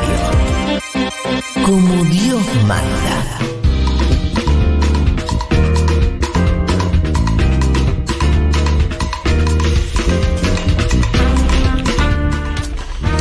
Bueno, aquí estamos. Eh, les decía hoy que queríamos incentivar a los oyentes eh, argentinos o no, que, pero que viven afuera de Argentina, que se asocien a la comunidad eh, Futurock. ¿Tenemos algún que otro audio ahí? A ver, alguien nos dice, nos dice Buenas cosas. Ahí tardes. ¿cómo andan? Les mando un beso y un cariño a toda la gente ahí de Un Mundo de Sensaciones. Acá les habla Julián Barcelo. Estoy desde Maldonado, Uruguay, aunque en realidad soy oriundo de 33, soy limareño. Eh, aquí en mi casa se escucha la Futurock desde 2017. Como muchos, entré por Malena Pichot y me quedé por todo el otro contenido que ofrece la radio. Eh, especialmente Un Mundo de Sensaciones, programa que escucho todos los domingos y que trato de pasárselo a más gente realmente, porque siento que justamente ofrece una caja de herramientas para entender la complejidad de la política internacional y del contexto geopolítico y me ha ayudado un montón a entender esa complejidad y asumirla de alguna forma, ¿no? Y a tener posiciones no siempre tan, tan, tan cerradas y tan dogmáticas acerca de los asuntos y entender que realmente lo que se juega acá son intereses políticos, ya sea en la política nacional de cualquier país como en la política internacional, ¿no? Y es lo que realmente mueve ahí las, las, las fichas. Che, Así ya- que nada, les agradezco un montón por todo el trabajo que hacen. Concejal Me encanta el programa, me encantan las secciones, Igual me encanta la evolución Me que tienen, cómo van cambiando. Ahora te voy a Y, y bueno, realmente buena. muchísimas gracias por todo, los quiero mucho. Vamos arriba, Lindo. vamos arriba. Vamos arriba. El domingo vamos a ganar estas elecciones, vamos a sacar la ley de urgente consideración y lo vamos a dejar todavía con menos gobernabilidad este gobierno hambreador que nos tiene cargados de hambre. Bueno, ustedes lo sabrán porque pasaron por el macrismo. Dale. Me llama C5N, la, próxima está con, ahí con el gato. Che, bueno, muchas gracias. al- me- me- entre todo me perdí el nombre. Me gustó que Julián. nos dijo caja de Julián. Tenía un impulso. herramientas, me encantó. Tenía un impulso medio argentino esto de la. ¿No? Era como acelerado. Viste que el uruguayo es más Quería bueno. meter Oh, todo en el audio. Pero me gustó eso de caja de herramientas, me encantó. Hermoso. Eh, ¿Hay algún audio más? A ver. Hola chicas, les Hablo desde Alemania, vivo acá hace 20 años y en el 2019 empecé a escuchar food rock. Escucho todos los días, creo que los sábados es el único día que me tomo libre de la FUTU. Nada, me acompañan un montón y me hacen sentir un poco más conectada con el allá, con la Argentina. Y nada, em, les súper agradezco esto, así que bueno, asóciense los que están escuchando. Bien, me gustó. Ahí va, directo al hueso. Cuando dijo Directo hola al hueso". chiques, eh, la, Sí, la querida sí. oyente, eh, yo no puedo creer lo de Juan Elman. Como, y, y- y Ya después cuando dijo a- Alemania. Alemania, como que ya estaba. eh, creo que entró a sacar pasajes. ¿Dijo el nombre? En ese momento. ¿El No, no. oyente? Eh, Pero Elman te gustó la voz de la oyente, Sí, la sí. tonalidad, Sí, ¿no? Juan ya se vio en Alemania. Pero cuando dijo hola chiques, porque Sí, si era sí, de Bursaco, hola chiques también. Eh, Hola, chiques. Ahí va. Ahí va, para Juan. Pero, ¿Está el nombre de, de la amiga? Les Nuestra hablo desde alemana. Alemania, vivo acá hace 20 años. No, y- no, no tiene el nombre. Ahora, ahora nos lo van a, a decir. 20 años que nos tiran una palabrita en alemán. Claro. Un aguante Pero vieron cómo de la radio, sí, vieron cómo la radio funciona de, Sí, de sí, ancla, de, de- de Sí. ligazón, 20 años subiendo afuera y escucha, escucha la radio. Bueno, un, un saludo enorme y muchas gracias por, por ser socia y por, por escuchar eh, y demás. Bueno, ahora veo que están cayendo varios audios también. Ay, qué Así que lindo. Ah, estate atento. Hay varios audios de, de, de oyentes. A ver. Soy Alejandro, los Hola. escucho desde Montevideo, Uruguay. Empecé este, a escuchar Este es el más programa cuando arrancó ese. la pandemia y ya no, no pude parar más. Así que nada, quería agradecerles el laburo que hace, porque es un laburo, no solo porque es un laburo que alguien tenía que hacer y no lo estaba haciendo nadie, sino porque lo hacen muy bien. Así que eso, un abrazo muy fuerte y sigan adelante y se los apoyo en todo lo que puedo. Lindo. espectacular. Acá nos aclara, es Mar, Mar de Alemania. ¿sí? Mar. Eh, De Ucrania. Dice que es- soy un poco gran- grande para Juan. No sé qué es. eh, Depende, ¿qué edad tiene? No, ¡Apa! Juan no, Juanito. no discrimina la edad. No es un tema. la Yo pensé que. Subió la pasta, Está Juan. en este medio, momento. Zelensky, ¿no, Juanito? Con, con las armas ahí. That's wrong. Loco. ¿Qué más tenés? Eh, ¿Qué más tengo por acá? Eh, hay algunos audios ahí que están cayendo, le deben estar chequeando la producción. Hablando de fotos, eh, Sí. digamos algo de la foto que publicó Sí, hoy la radio la en virtud de la campaña. ¿Qué pasó? Muy buena campaña, por Muy buena cierto, campaña. pero buena Sí. foto también. ¿eh? Buena nuestra en particular. Sí, la nuestra foto. sí. Vayan a darle Estamos like como a nuestra Instagram. foto y a comentarla en el Denle Instagram. amor, como En Instagram. La podríamos subir a Twitter también, ¿no? ¿O no? Sí, Sí, donde ya, ya, ya- ya subiremos también a Twitter, pero ahí eh, eh, además en el, en el Instagram, en el feed del Instagram pueden ver toda la campaña. No. Y yo creo que la nuestra es una de las mejores fotos grupales, te voy a decir, ¿eh? Ah, Me parece a mí, humildemente humildad. te lo digo. Mucha humildad. Sí, yo coincido. ¿eh? Porque No, Ah, a ver, aparecimos a los ver, cuatro y aparece Patán pa- encima. no- no- honesto, honesto. Y aparte estamos todos medio patanescos. ¿Ves, ¿Ves Patán ahí Sí. que se está como burlando? Estamos Sí. todos medio en tono. para mí está muy bien, está muy bien esa foto. Eh, muy buena la campaña. Eh, ¿Qué les iba a comentar? Bueno, eh, teníamos. Ah, eh, acá tengo un mensaje de María Constanza Romero, que también eh, otra oyenta que pone una foto que se sacó conmigo en Córdoba. Fue un placer cruzar unas palabras el viernes en Córdoba. La comunidad cordobesa les ama. Acabo de aumentar mi suscripción. Bien, Vamos. muy bien. Coti, ¿sí? María Constanza Coti. Bueno, muchísimas gracias. Eh, y también María Paz Martínez dice, emoción cuando no tengo almuerzo familiar y puedo escucharles. Amo las columnas de Leti. ¿Eso Soy qué es? Paz. Bueno, bien, muy bien por las columnas de Leti que son muy buenas. Pero ¿qué es que prefiere? ¿Quedarse escuchando Claro. a nosotros o Para, que- me, me pone o mal no sé. eso. Que vaya con la familia y que después nos escuche. No, pero por ahí no se utiliza de buena excusa para ausentarse del almuerzo familiar, que a veces Ah, puede ser un plomo también. No, Puede debe ser. decir como, bueno, no sale almuerzo, bueno, eh, tengo Exacto, otro los plan. escucho en vivo. Claro. Ahí está. Y si no, los de escuchar en Spotify o de, de- de alguna manera. Hola, acá Ana Sí. desde Hola, Ana. eh, Chile, Chile. desde Es- Santiago, eh, Metro Camin ahí al ladito de el Boric. Y mm, nada, un- les mando un abrazo, un saludo. eh, los escucho desde que fue octubre acá. Un amigo argentino me contó que estaban haciendo un análisis y como eh, se veía todo desde tan de adentro. Eh, era muy bueno escucharlos y, y salir un poco de, de estar tan acá, eh, de verlo desde un poco más de afuera. Y eh, tengo una gran eh, banda de seguidores que se han sumado todas mis amigas que han vivido conmigo, mis amigos, que les mando saludos, que me deben estar escuchando ahí. Así que eso, un abrazo grande acá desde el taller de cerámica. ¿De Y soy muy fan, los quiero. muac. Ay, qué lindo. Bueno, qué lindo mensaje. Muchos oyentes Muy cariñoso. chilenos y chilenas, Sí. sí. Sí, hemos, hemos penetrado en ese mercado, como dicen las empresas, ¿no? Hermoso. Además está buenísimo esto que plantea Ana. Bueno, eh, un hecho que para nosotros es tan relevante Sí. que interesante verlo cómo se ve desde afuera. también. Totalmente. Pero digo, los chile- el, público chileno era- me parece que era más distante hasta hace un tiempo de Futuro y lo- últimamente nos encontramos tal vez con esto, con, con lo que ocurre en Chile, tal vez eh, con esto de mirar desde afuera lo que pasa en Chile también para un propio chileno. Ellos por ahí están mirando más América Latina que antes. También, También, buena observación. Siguiendo la palabra de Boric, dejemos de mirar con distancia a nuestros países vecinos. También. Eh, bueno, eh, por ahí. ¿Hay más mensajes? Bueno, pero tiren, tiren. Tirá, tiren. tirá, tirá. Hola, ¿cómo andan? Acá. Eugenia de Uruguay, expectativa a ver qué pasa el domingo que viene. Loco. Vamos a ver si podemos darle un golpecito a este gobierno de derecha que cada vez nos queda menos para aguantarlo, pero sigue siendo bastante duro. Y bueno, eh, yo soy, estoy suscrita hace ya más de un año, capaz que casi dos, y voy a subir la suscripción. Así que una fuercita para todos los que puedan, apoyar a la radio, que nos hace compañía todos los días. Gracias. La de ayer y la de hoy, como dijo el negro Pepe. Acá me pasa eh, la productora Natalia Espósito, me dice, se asociaron también Eugenia de Montevideo y Mónica de Porto Alegre. Bien. Gracias, Mónica. Mirá Brasil, ¿eh? Porto Qué bien. Porto Alegre, Brasil.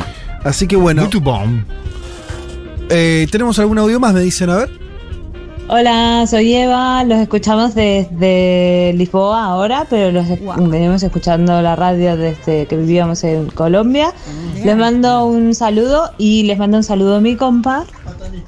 Hola, mi nombre es Jay, Hola. soy de Inglaterra y me encanta la Futuro. No, me encantó. epa. Ahí la compañera hizo entrismo latinoamericano con su compañero. La famosa mano de Dios al inglés. Hermoso, bueno. Che, qué lindos mensajes, ¿eh? Sí. Eh, así que, bueno, nada, que sea incentivo para el resto, que se sumen Me está faltando a la algún, comunidad. algún Italia, algún España. Manden de Italia. ¿Querés más? Ah, quiero más, quiero más. Quiero alguien en Nápoles.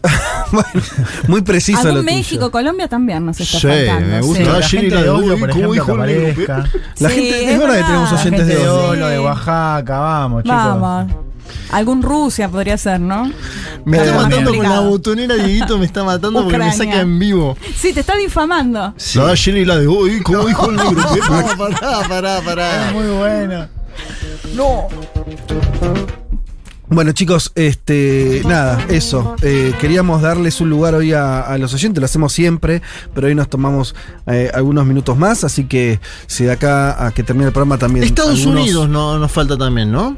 Bueno, que Sí, se expresen. ¿Te acuerdas que cuando abierta. analizamos con- eh, el día que perdió Donald Trump, Sí. llamó gente, pero de todos los estados? ¿Vos te acordás lo que fue? Totalmente, totalmente. Tiene que haber algún mensajito, ¿eh? De Estados Eh, Unidos de América. Bueno, eso, eh, un, una- un placer enorme escucharlos, sentirlos cerca y que este programa sea una excusa más también para que tengan cerca a la Argentina, aunque extrañamente es un, un programa de política internacional, bueno, es la mirada de Argentina, así que algún, eh, este, eh, al- algún eslabón me parece que, que unimos entre, entre ustedes que viven afuera y, y nuestro país. Así que encantados de cumplir ese servicio.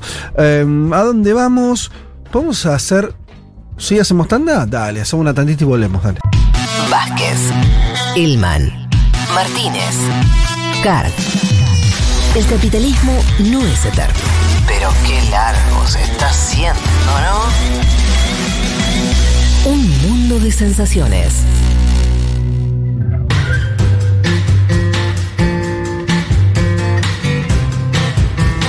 Ustedes ya saben, eh, parte de este programa incluye a una carta que nos envía semanalmente Pablo 30, el musicalizador de Futurock y de este programa también, eh, donde elige una canción en particular eh, y nos ayuda también a dibujar lo que sería el, el mapa internacional. Y en este caso, Pablo eh, nos, nos la va a hacer muy fácil porque va a terminar de redondear esto que estuvimos hablando largo y tendido sobre Colombia.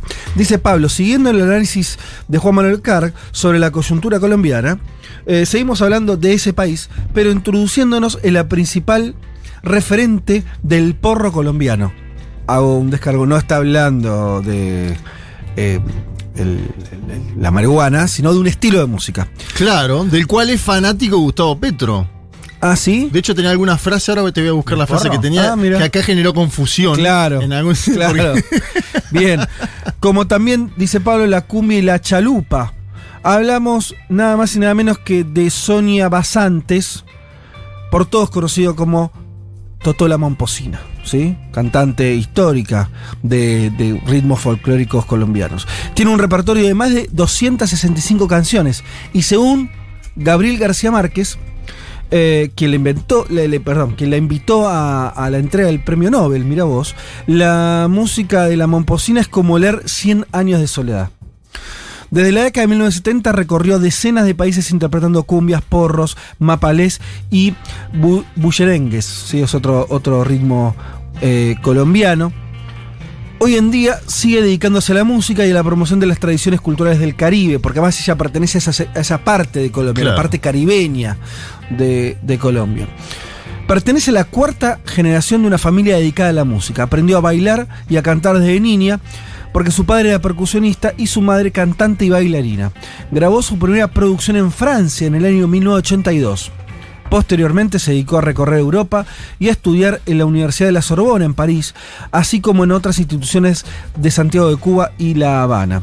En 1991 es invitada por WOMAD, World Music Arts and Dance, la fundación de Peter Gabriel, para grabar con el sello Real World el álbum La Candela Viva, uno de los álbumes más famosos eh, de Totola Momposina que eh, más de uno tendrá en su... Va, hay que, hay que ver quién todavía conserva, yo tengo algunos. ¿CDs? Los CDs, eh, que es como ya un- una, una pieza arqueológica. Pero ahí te das cuenta por lo menos tu música de la juventud, por lo menos para lo que tenemos... eh, la que vas a seguir defendiendo a lo largo de tu historia. Totalmente. Yo creo que tengo este, ese disco ahí.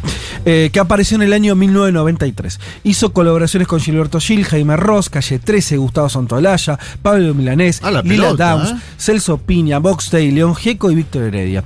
Recordemos su hermosa presentación en el año 2010 en la Noche Latinoamericana de los festejos por el Bicentenario en Argentina. ah, mirá, estuvo estuvo acá. Qué noches esas. con este tema abrió su presentación hace ya 12 años. El tema es justamente los sabores del porro. Y así suena.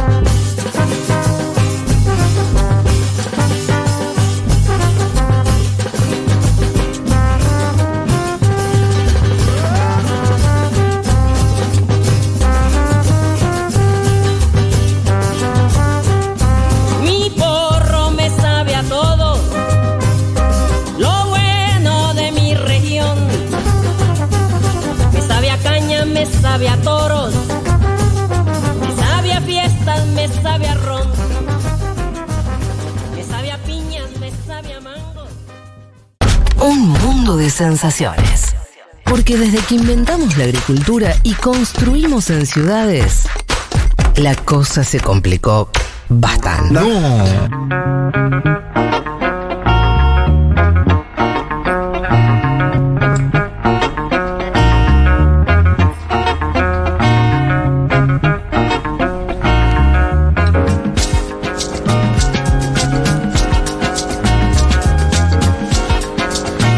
estamos, ya casi 2 de la tarde, última hora del programa, nos metemos en la última hora de un mundo de sensaciones que va a estar agitada, ¿eh? Pero antes que nada, a ver, un audio más tenemos de oyentes. Hola chiques, mi nombre es Ana María, soy de Costa Rica, Centroamérica Bien. y este les escucho desde hace mucho tiempo a Futurock específicamente llegué por Malena, antes eh, veía Cualca y creo que Mundo de Sensaciones desde los primeros días cuando, cuando estaba Shapiro y Julia, eh, desde el día uno aprendí muchísimo y creo que además como lo que más me gusta Mm. de un mundo de sensaciones es que no es tanto un espacio de verdades, sino como de dudas y de construcción de conocimiento a partir del tiempo y eso siempre me ha parecido muy bonito. Eh, les agradezco por el espacio.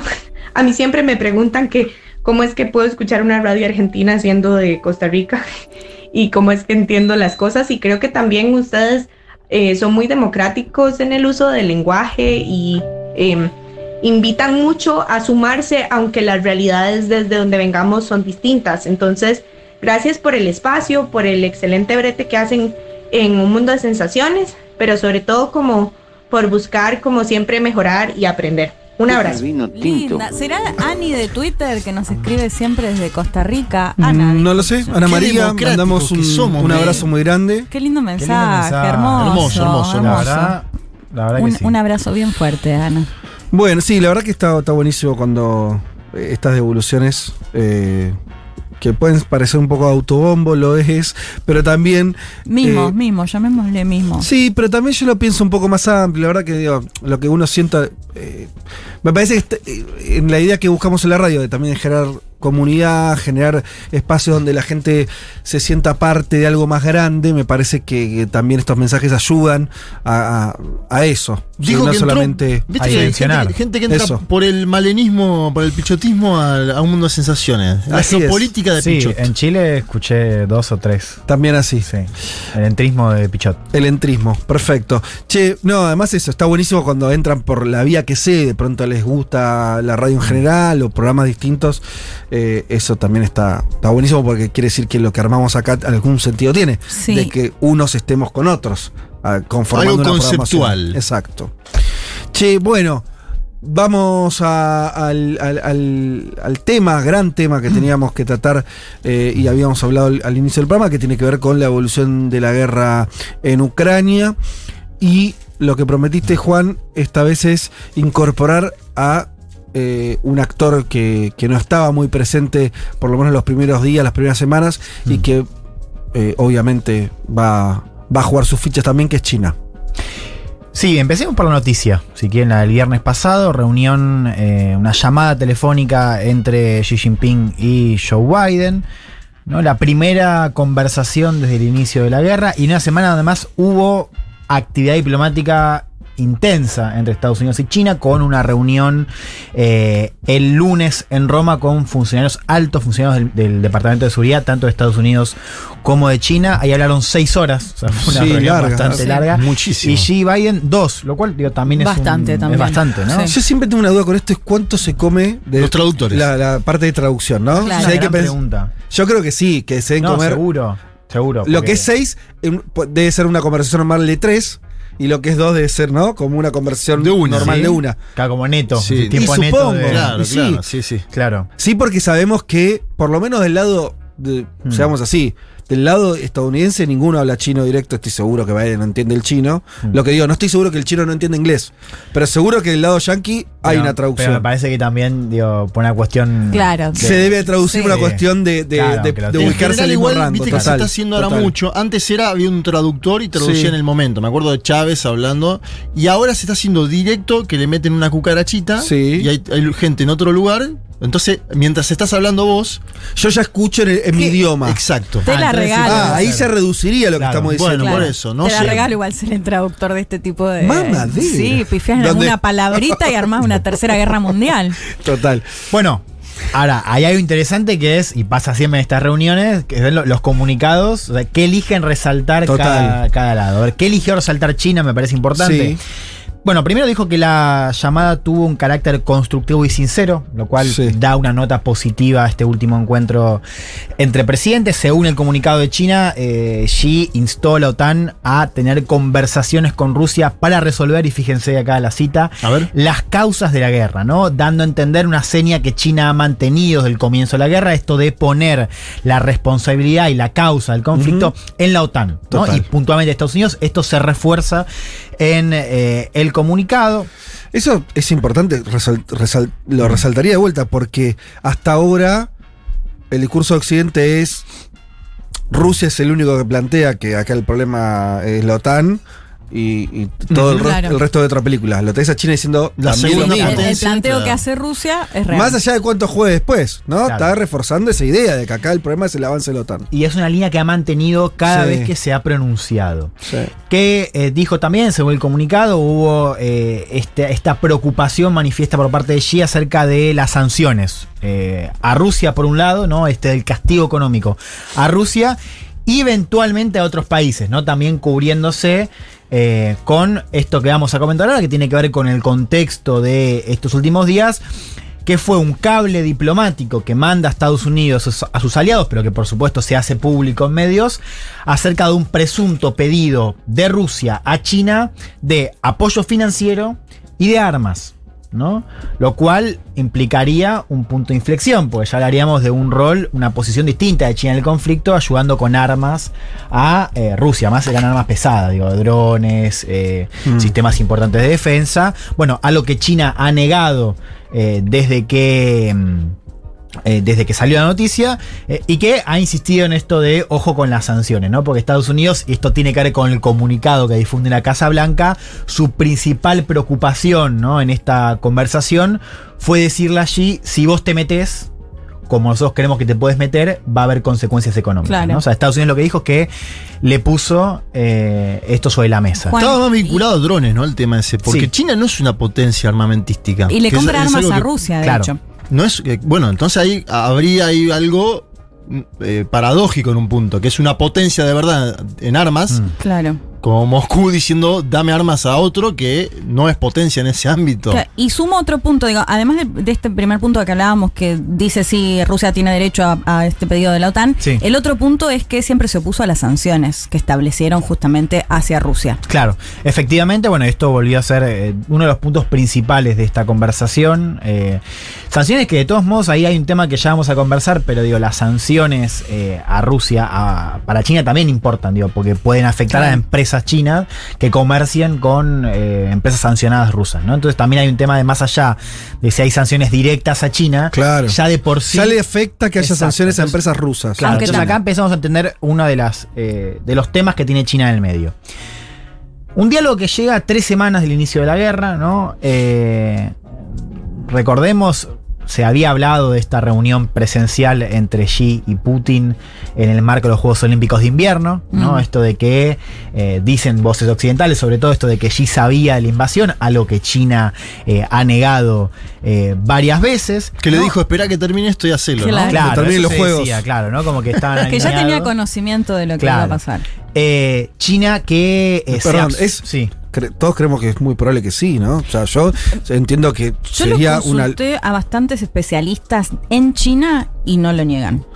No, es que O sea, creen que, que puede haber existido esa situación. después vamos a ir profundizando y charlando más, Mm. pero hay 80 millones de datos de la alianza entre Rusia y China desde hace varios años, en muchos niveles.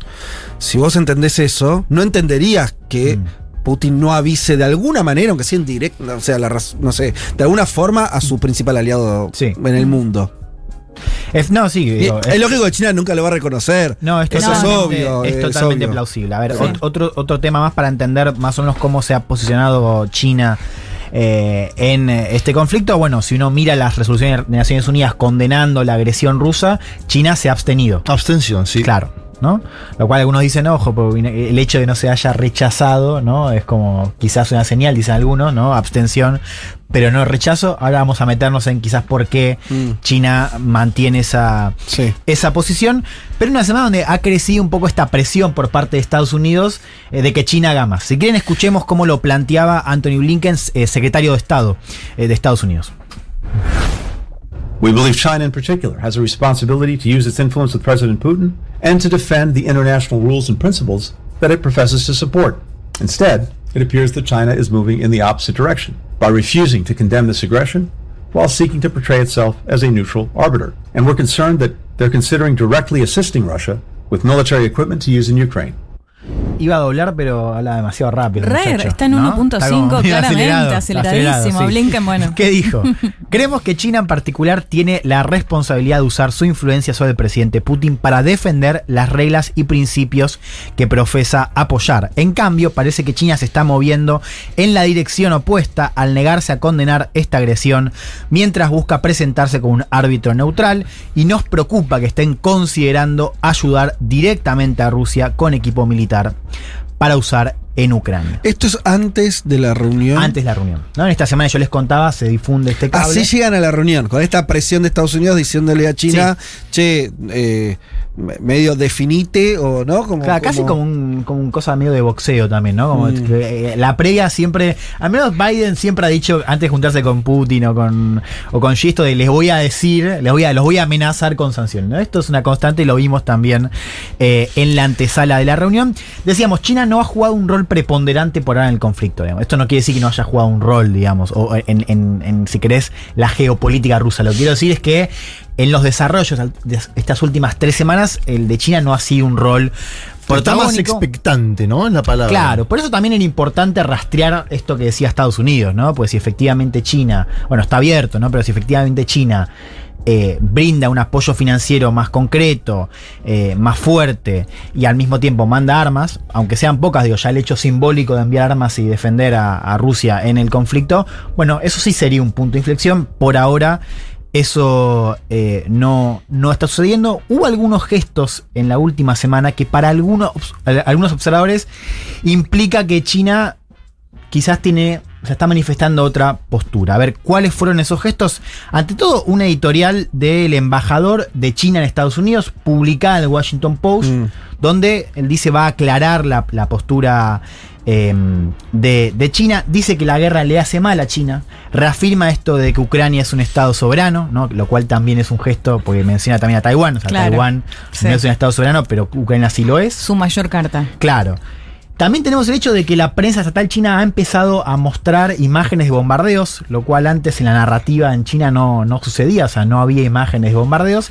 Y según lo que han dicho fuentes de Estados Unidos, eh, Xi ya habla de guerra, o sea, Xi Jinping habló de guerra en eh, la reunión con Biden, lo cual digo, puede ser un gesto pequeño, pero China no usaba la palabra guerra, en menos en sus declaraciones oficiales. Sí, también es cierto que ya va un mes, ¿no? Y no sé, lo de operación militar especial no se sostiene no más. se sostiene mucho, aunque. Rusia lo sigue, lo sigue, Sí, claro, ¿no? Lo sigue diciendo. A ver, no está claro, me parece todavía el, el rol que va a jugar eh, en las próximas semanas China. ¿No? Eh, quiero que escuchemos a Xiao Lijian, que es portavoz del Ministerio de Exteriores eh, chino. Es uno de los famosos, no sé si lo saben, los, los eh, Wolf Warriors, los guerreros, estos diplomáticos que eh, han subido un poquito el tono, ¿no? A la hora de. Muy tuitero, ¿no? Sí. Muy tuitero. Eh, escuchemos, yo lo voy a doblar con ayuda del Para ser honestos, la posición de China es en efecto diferente a la de otros países. La posición de China es clara, justa, objetiva e irreprochable.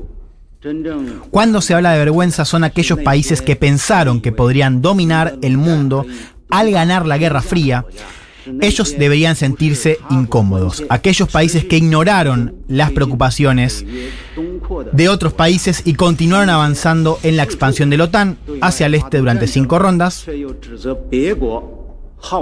Esos países que lanzaron guerras, pero acusaron a otros países de ser beligerantes. Una acusación, un, discurso subido de tono, como suelen ser los de, los de este portavoz. Metámonos un poco sacamos un poco de la coyuntura, metámonos en algunas eh, puntas para pensar lo que puede ser el rol de China. Para mí es útil diferenciar el momento en el cual agarra- eh, arranca la guerra, en el cual, este, a diferencia del, del momento que estamos hoy, ¿no? Eh, a ver, había un consenso al principio de la guerra de que a China esto no lo perjudicaba y que inclusive podía beneficiarlo, ¿no? Sí. Sobre todo porque, bueno, por un lado apoya esta narrativa del poder declinante de Estados Unidos, ¿no? Claramente me parece que lo, lo que está, lo que vimos sobre todo en Europa apoya o apoyaba esa narrativa en un primer momento. También porque esto implicaba que Estados Unidos dirigía su atención de vuelta a Europa, así que para un para efectos estratégicos a China siempre le, le conviene Claro, que sirve. claro que Estados Unidos tenga frentes abiertos. Sí. Eh, y también sirve como mensaje para Taiwán, o servía, digo, para pensar el primer momento, un mensaje para Taiwán. Esto de Fíjate que a Ucrania Estados Unidos no lo defiende, ¿no? Así que ojo con quién esté juntá porque eh, no creo que te defiendan cuando. Porque recordemos, China sigue teniendo como política esto de la reunificación de Taiwán, ¿no? Por medio de la fuerza también. Así que en un primer momento uno podía admitir eh, esa lectura. Yo creo que eso no está tan claro hoy, ¿no? Con tres semanas de una guerra que ha dejado un panorama de sanciones distinto al que uno preveía al principio, ¿no? Han sido sanciones realmente muy fuertes que dañan también inclusive a Europa, Y en un contexto de una guerra que se ha extendido y no sabemos cuándo puede terminar. Si bien estamos en semanas donde los ataques eh, aéreos se han intensificado, esto sabemos puede durar mucho más y no sabemos qué va a pasar inclusive con el escenario de post-conflicto, o sea, si va a haber insurgencias eh, y demás. ¿Por qué me parece que es importante esta diferencia de contexto?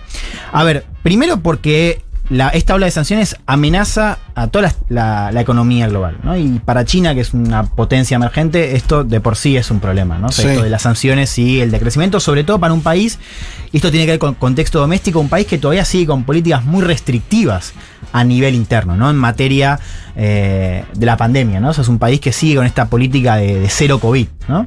Lo cual esos efectos económicos y pensando en el contexto macroeconómico global, bueno, el hecho de que la guerra se extienda y que esta presión sobre Rusia escale, ya me parece que es un, un problema.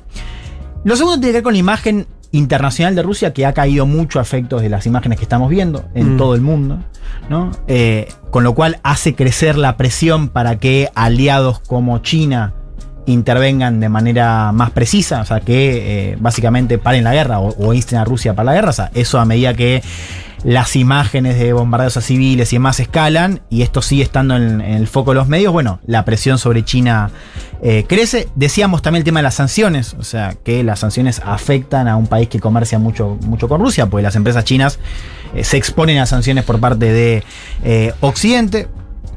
La gran pregunta es si esto va a cambiar la relación de China con Occidente o no. ¿no? Yo creo que ahí es interesante. Hoy le- leí esta semana una, una cita que decía que, eh, de Gideon Ragman, del Financial Times, decía que Rusia y China comparten eh, esta eh, ad- adversión hacia el poder eh, militar estadounidense, el poder, el poder, estadounidense en general. ¿no? Sí. Eh, pero dif- difieren en que Rusia plantea un enfrentamiento a corto plazo, mientras China lo hace a largo plazo. ¿no? O sea, Rusia tampoco tiene mucho recurso para plantear una- un enfrentamiento a largo plazo. O sea, Claro. es una cuestión, inclusive, más de, del legado Putin, ¿no? Este enfrentamiento más fuerte con Occidente. China no. O sea, China. eh, hoy, digo, para inclusive los planes económicos de China a cinco años, el vínculo comercial con Occidente es muy importante. Mm. Entonces, es importante esa pregunta, a ver, a ver si va a cambiar a corto plazo la relación de China eh, con Occidente, porque acá está la gran diferencia, ahora que se ha hablado tanto de Guerra Fría, o sea, la gran diferencia eh, de este contexto con el que tuvimos el siglo pasado fue eh, la interdependencia económica. O sea, acá no hay dos bloques que no comercian, más bien lo contrario. Claro. China para Estados Unidos es un, eh, es un país en términos comerciales muy importante y viceversa. Estados Unidos y Occidente en general, o sea, Europa, por ejemplo, como mercado, para China es muy importante. Sí, cuando, perdón, cuando Trump llevó la guerra comercial contra China, también se perjudicó a Estados Unidos. Y pensaba en esto de, si bien las sanciones a Rusia pueden eh, complicar a China, también igual se habló mucho de esta posibilidad que sea un camino a, por ejemplo, no sé, Visa, Mastercard, se fueron de Rusia y llegan las tarjetas chinas. Digo, también me parece que eso igual es un horizonte que hay que ver qué puede llegar a pasar en ese sentido. Digo. Tal cual. No, Union digo- Pay, ¿no? Union Sí. Pay. No, y, y- y me parecía interesante esto, ¿no? De- del, del corto y largo plazo, ¿no? Porque vos, uno sabe que, y esto lo ha dicho China, China se prepara que, a- para que a largo plazo haya un enfrentamiento eh, más fuerte con Occidente, inclusive quizás un- una guerra, digo, tranquilamente eso está dentro de las proyecciones militares por parte de China. Y a nivel económico, esto que se ha llamado el desacople, ¿no? Esto de romper las cadenas de valor que los unen. Mm. La pregunta que, que vino a introducir la guerra es de si eso se va a cortar en el tiempo. Entonces ahí la pregunta es también qué hace China ante eso. Totalmente. ¿Se entiende? O sea, Sí, se tiene sí. que acortar los plazos de lo que pensaba lo que iba a ser la relación con Occidente eh, a raíz de la guerra con, eh, en Ucrania. O si por el contrario va a intentar justamente cambiar el rol y que la guerra de alguna manera se, se detenga. Hay dos regiones ahí que me parecen muy importantes para seguir acerca de los efectos de la guerra. Europa y Asia. En Europa de Europa, pero en realidad es Alemania, ¿no? Y acá tenemos una, una señal por parte de Alemania que a China le es muy importante, que es Básicamente es romper el consenso de la unión, eh, sobre todo, entre otras cosas, la, la dependencia energética eh, con Rusia, digo, esta, esta movida que ha hecho Alemania, aunque le cuesta a corto plazo. O sea, lo que estamos viendo Alemania lo contamos la semana pasada, ¿no? Sí, es una perdido. decisión, claro, es una decisión eh, estructural, uno diría. Es Sí. bueno, ya no se puede comerciar. Alemania eh, tiene en Rusia un socio comercial importante. De hecho, Merkel ha sido muy promotora de mantener un diálogo firme con eh, Rusia. Esto lo vemos, se ha, eh, se ha disuelto en las últimas semanas. Y es interesante Merkel, porque Merkel también fue una de las grandes promotoras de mantener comercio con China. Alemania tiene también un, un fuerte flujo de comercio con China. Y siempre Merkel ha alertado sobre esto de no se puede romper con China, se la puede criticar en términos no sé, de derechos humanos, pero esta idea del desacople para Alemania para Europa no estaba dentro de eh, los cálculos. Entonces ahí hay una pregunta acerca de si esto que estamos viendo en Alemania, acerca de romper el consenso en la relación con Rusia, va a implicar romper el consenso con China. Recordemos, hay un acuerdo de inversiones que fue promovido por Merkel y firmado entre la Unión Europea y China, que hoy está detenido. Y muchos dicen, con buen criterio, esto de que la guerra no va a hacer que ese acuerdo eh, se forje en el corto plazo. O sea, más bien se va a seguir retrasando. Yo creo que ahí hay un punto interesante acerca de cómo se está moviendo Alemania y si esto va a impactar en la relación con China. Para China esto es importante, ¿no? Porque tiene que ver con su llegada a Europa, que es un mercado Es paradójico, ¿no? Que una Importante. líder conservadora se haya acercado tanto al Partido Comunista Chino y que ahora sea Scholz, un socialdemócrata, el que quiera poner el límite. Hmm. Eh, me parece parte de las, las paradojas que vive el mundo hoy. Efectivamente, y lo segundo es Asia. ¿no? Que eh, es, eh, en todo esto estamos conversando, la región, diría, la más importante para seguir. Esto lo decimos siempre y es- está bueno repetirlo. Sí. Porque Asia-Pacífico, sobre todo lo que es el Indo-Pacífico, es la única región donde China ha pasado de proyectarse únicamente en una cuestión económica a una cuestión militar. Es el único, la única zona donde China se está mostrando como una potencia militar y en la cual está empezando a rozar cada vez más con Estados Unidos. Por eso también es una, una región para seguir con aliados importantes. ¿Qué es lo que vimos en el plano económico y qué podría preocupar a China? Que en la ola de sanciones no se han sumado solamente Reino Unido, digo, grandes aliados históricos de Estados Unidos, se sumaron también Singapur, lo que era un país que siempre había mantenido esto de, de buenas relaciones con los dos, Corea del Sur y Japón, que son dos socios importantes para China a nivel comercial y que se han sumado a la ola de sanciones, ¿no? Por eso también me parece que es importante. Dependiente igualmente Corea del Sur casi siempre de Estados Unidos. En ¿no? términos militares sí, Sí. pero eh, claro, digo, en, en términos comerciales sigue siendo importante para China. Es cierto que a nivel militar siempre ha tenido eh, desde segunda mitad del siglo XX una alianza estratégica. Con Estados Unidos ahora hay un distanciamiento interesante en Asia-Pacífico, yo creo que tenemos que hablar más de esto, que es, hay otro país fuerte además de China que se ha abstenido en Naciones Unidas, que es India.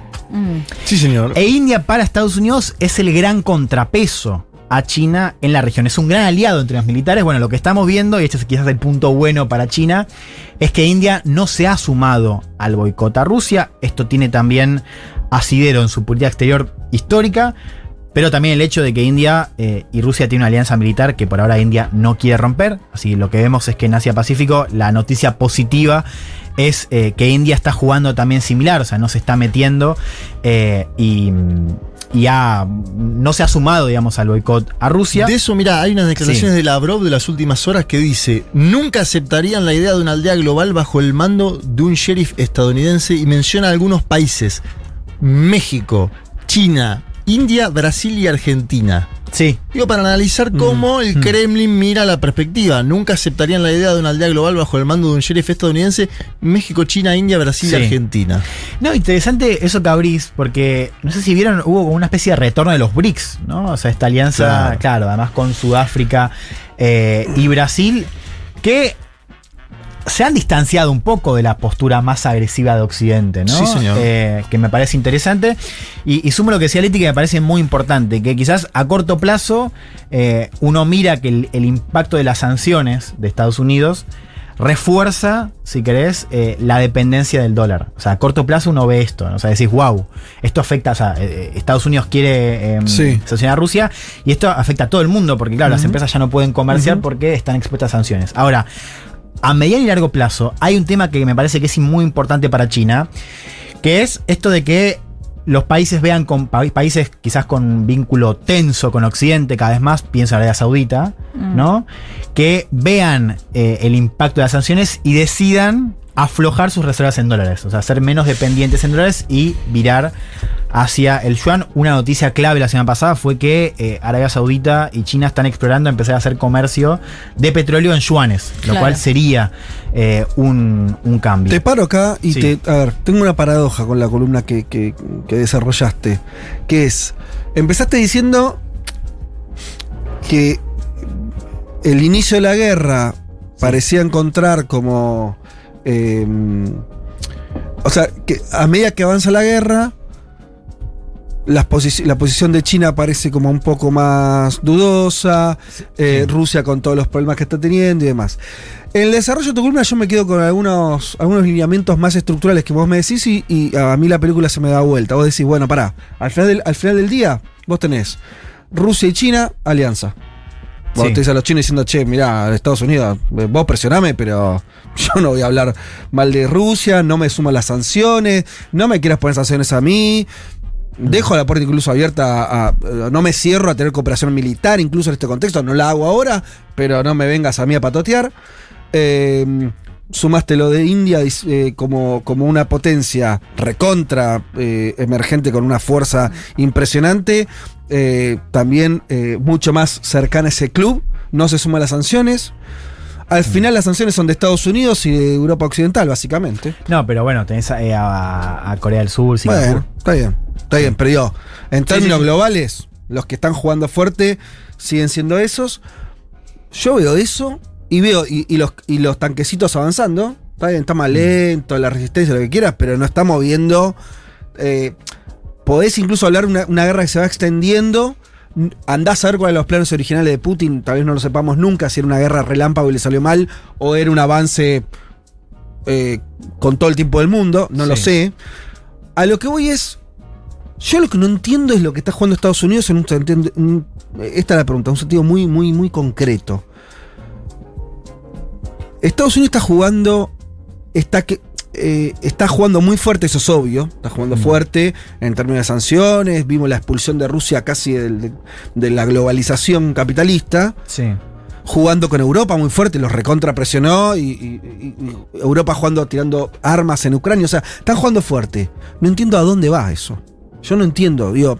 ¿A dónde va la política de Estados Unidos? Claro, digo, la, la idea cuál es? Eh, lo- es llevar a que a empantanar militarmente a Rusia y que entonces los rusos tengan que poner esa idea que un poco la que te acordás cuando trajiste el audio de Hillary que es vamos a hacer lo mismo que le Sí. hicimos en Afganistán es que tengan una, una guerra de desgaste 10 años y los hundamos económicamente ponele aislarlo a Rusia ponele yo estoy pero no entiendo la jugada o sea vos ves el tablero y decís a Estados Unidos le conviene acercar todavía más a China y a Rusia, eventualmente a India y a todos los, los factores económicos eh, que están más fuertes hoy y unirlos. Y Estados Unidos se va a quedar con, con- con un poder mucho más fragmentado a nivel global al final, incluso con la chance de que el dólar se como moneda de intercambio. Digo, un montón de riesgos parece estar tomando Estados Unidos. Lo que vos decías, abrirse un frente reconta grueso en Europa, teniendo el frente de Asia-Pacífico y China. No termino de entender cuál es la lógica de esta política de jugar tan fuerte cuando al mismo tiempo no, no- no juega militarmente. Eso me parece descartado. Bueno, sí, hay, hay varias aristas, ¿no? Digo, hay que también separar esto de que decíamos de Hillary, ¿no? Esta estrategia de insurgencias que también vamos a ver qué pasa, ¿no? Digo, está muy abierto lo que pase en, eh, en el terreno. Sí hay una decisión que, bueno, ya implica profundizar, que es aislar todavía más eh, a Rusia. Digo, profundizar porque... Pero eso sabemos que no, o sea, no hay chance que ocurra eso. China no va a dejar, o sea, sería suicida de China soltar a Rusia, para decirlo fácil. No va a pasar eso, no hay ningún elemento para que, que, que pase eso. Hasta te diría, es demasiado poco para China hacerse hasta cargo de la economía rusa. No tiene ningún problema. No, pero puedes hacer que esa alianza para China tenga más costos Y yo- por eso diferencia esto de corto a largo Mm. plazo. A corto plazo. ¿no? Para largo plazo es, es otra, es otra discusión. A corto plazo, y es un poco lo que decía, o sea, eh, a medida que pase la guerra, uno podría plantear que los costos para China se elevan. Después podemos decir si a China eso en- en- le da positivo o negativo, digamos, en torno a lo que gana. Pero hay una estrategia de que a China se, eh, se le eleven los costos. ¿En qué? ¿En base a la no condena? ¿O en base a eh, que les mande armas? ¿no? A nivel económico también. A nivel económico también. No puede ganar China, esto que decía Leti, por Sí. ejemplo, el mercado que se abre en Moscú a partir de la, la huida de las empresas occidentales. Es que el. ¿China no tiene para ganar ahí? Es que el mercado de Rusia no es muy grande, no es muy importante para China. La alianza eh, con Rusia tiene otro tipo, o sea, por ejemplo, en términos de energía, ¿no? O sea, hay otro Sí. tipo de, de beneficios. No tanto en términos de mercado. O sea, para. China, y esto es un poco lo que quería plantear. O sea, Sí. Occidente a corto plazo sigue siendo muy importante. Claro. De ahí esa pregunta, ¿no? O sea, esto de si esto cambia. Porque ya sabemos que el, Rusi- que el, el vínculo entre Occidente y Rusia ya cambió.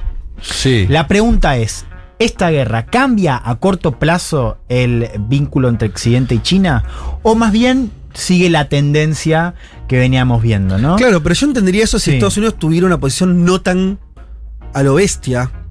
Entendería más ese juego. Sí. Ahora, parece estar jugando. Quiere decir, a ver, suponete que la guerra termina en algún momento y los rusos, aunque sea, se anexan el, oe- el, el- el este. Un poquito del sur. Garantizan la neutralidad, no sé, bueno, listo. Gana, entre com- mil comillas, Putin. Gana, a ver, estamos hablando de una guerra donde hay un montón de muertos, Sí, sí. eh, o estas eh, eh, bombardeos sobre eh, un teatro con personas refugiadas. Es un drama humano. Estamos tratando, eso es, es obvio. Ahora, ¿qué es lo que va a ganar? A fin de cuentas, si, eh, ¿qué es lo que va a ganar Estados Unidos y Occidente? Yo me hago otra pregunta. No estamos frente, estos, algunos lo plantean así.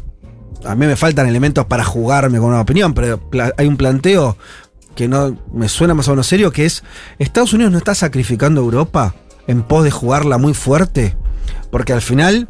Europa de esta, yo ahí sí no estoy viendo para nada cómo sale bien. Europa en términos económicos, geopolíticos, Sí. vos tenés una Europa que queda totalmente abajo de la estrategia de Estados Unidos, sin ninguna duda. Con cambios, andás a ver a dónde te lleva de Alemania rearmándose y económicamente hundido. Pero bueno, eso ya pasaba. Es el tema. Claro, sí, Ah, pero- Te acelera algo. Acelera eso. Claro, pero ahora hay voces que, que creo que también son sensatas en plantear que justamente esto refuerza la alianza entre, entre Europa y Estados Unidos. Sí. Eh, Entre otras Claro. cosas, la OTAN. O sea, yo creo que en Yo términos que militares, Sí. o sea, eh, es un poco lo que lo comentamos la semana pasada. O sea, eh, Pero el que pone el cuerpo es Europa. El sacrificado es Europa. Sí.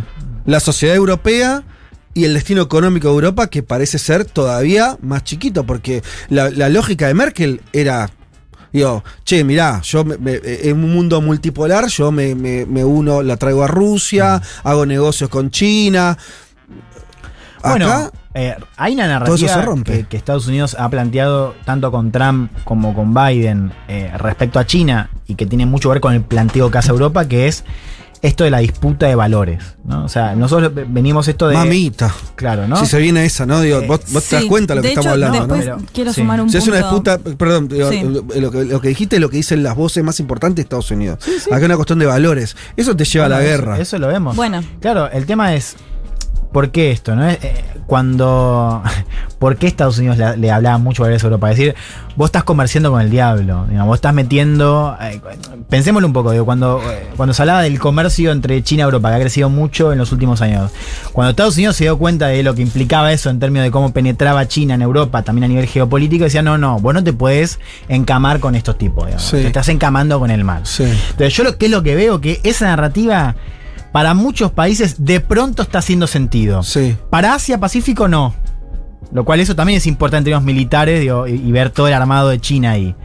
Pero en Europa veo que esa narrativa de los valores, a juzgar por lo que ha sido la respuesta Sí, para la ultraderecha de de Alemania, Europa. de, Francia y demás, es que de a poco hace un poco más de sentido. Pero no lo ves en un sentido que le hace mucho sentido, sobre todo a la ultraderecha de, ese- de esos países. No sé, la socialdemocracia está muy jugada, Fede. Es que están ¿eh? jugados, pero eso es otra cosa. Vos tenés Porque que ver. Pedro Sánchez pero, yendo a Estonia. pero veamos, sí, pero vos tenés que ver la historia. Sí. En Europa, el discurso que está diciendo Juan, valores, Sí. los buenos y los malos, eso no le juega, no es a favor de la socialdemocracia en la izquierda, es siempre en favor de los sectores más alineados a la ultraderecha y Sí, a, sí, a las seguro. experiencias. Sí, sí, no quiero sí. poner la etiqueta porque entonces, ah, estás Y por algo están creciendo también esas Pero chicos, pero eso es, eso es muy.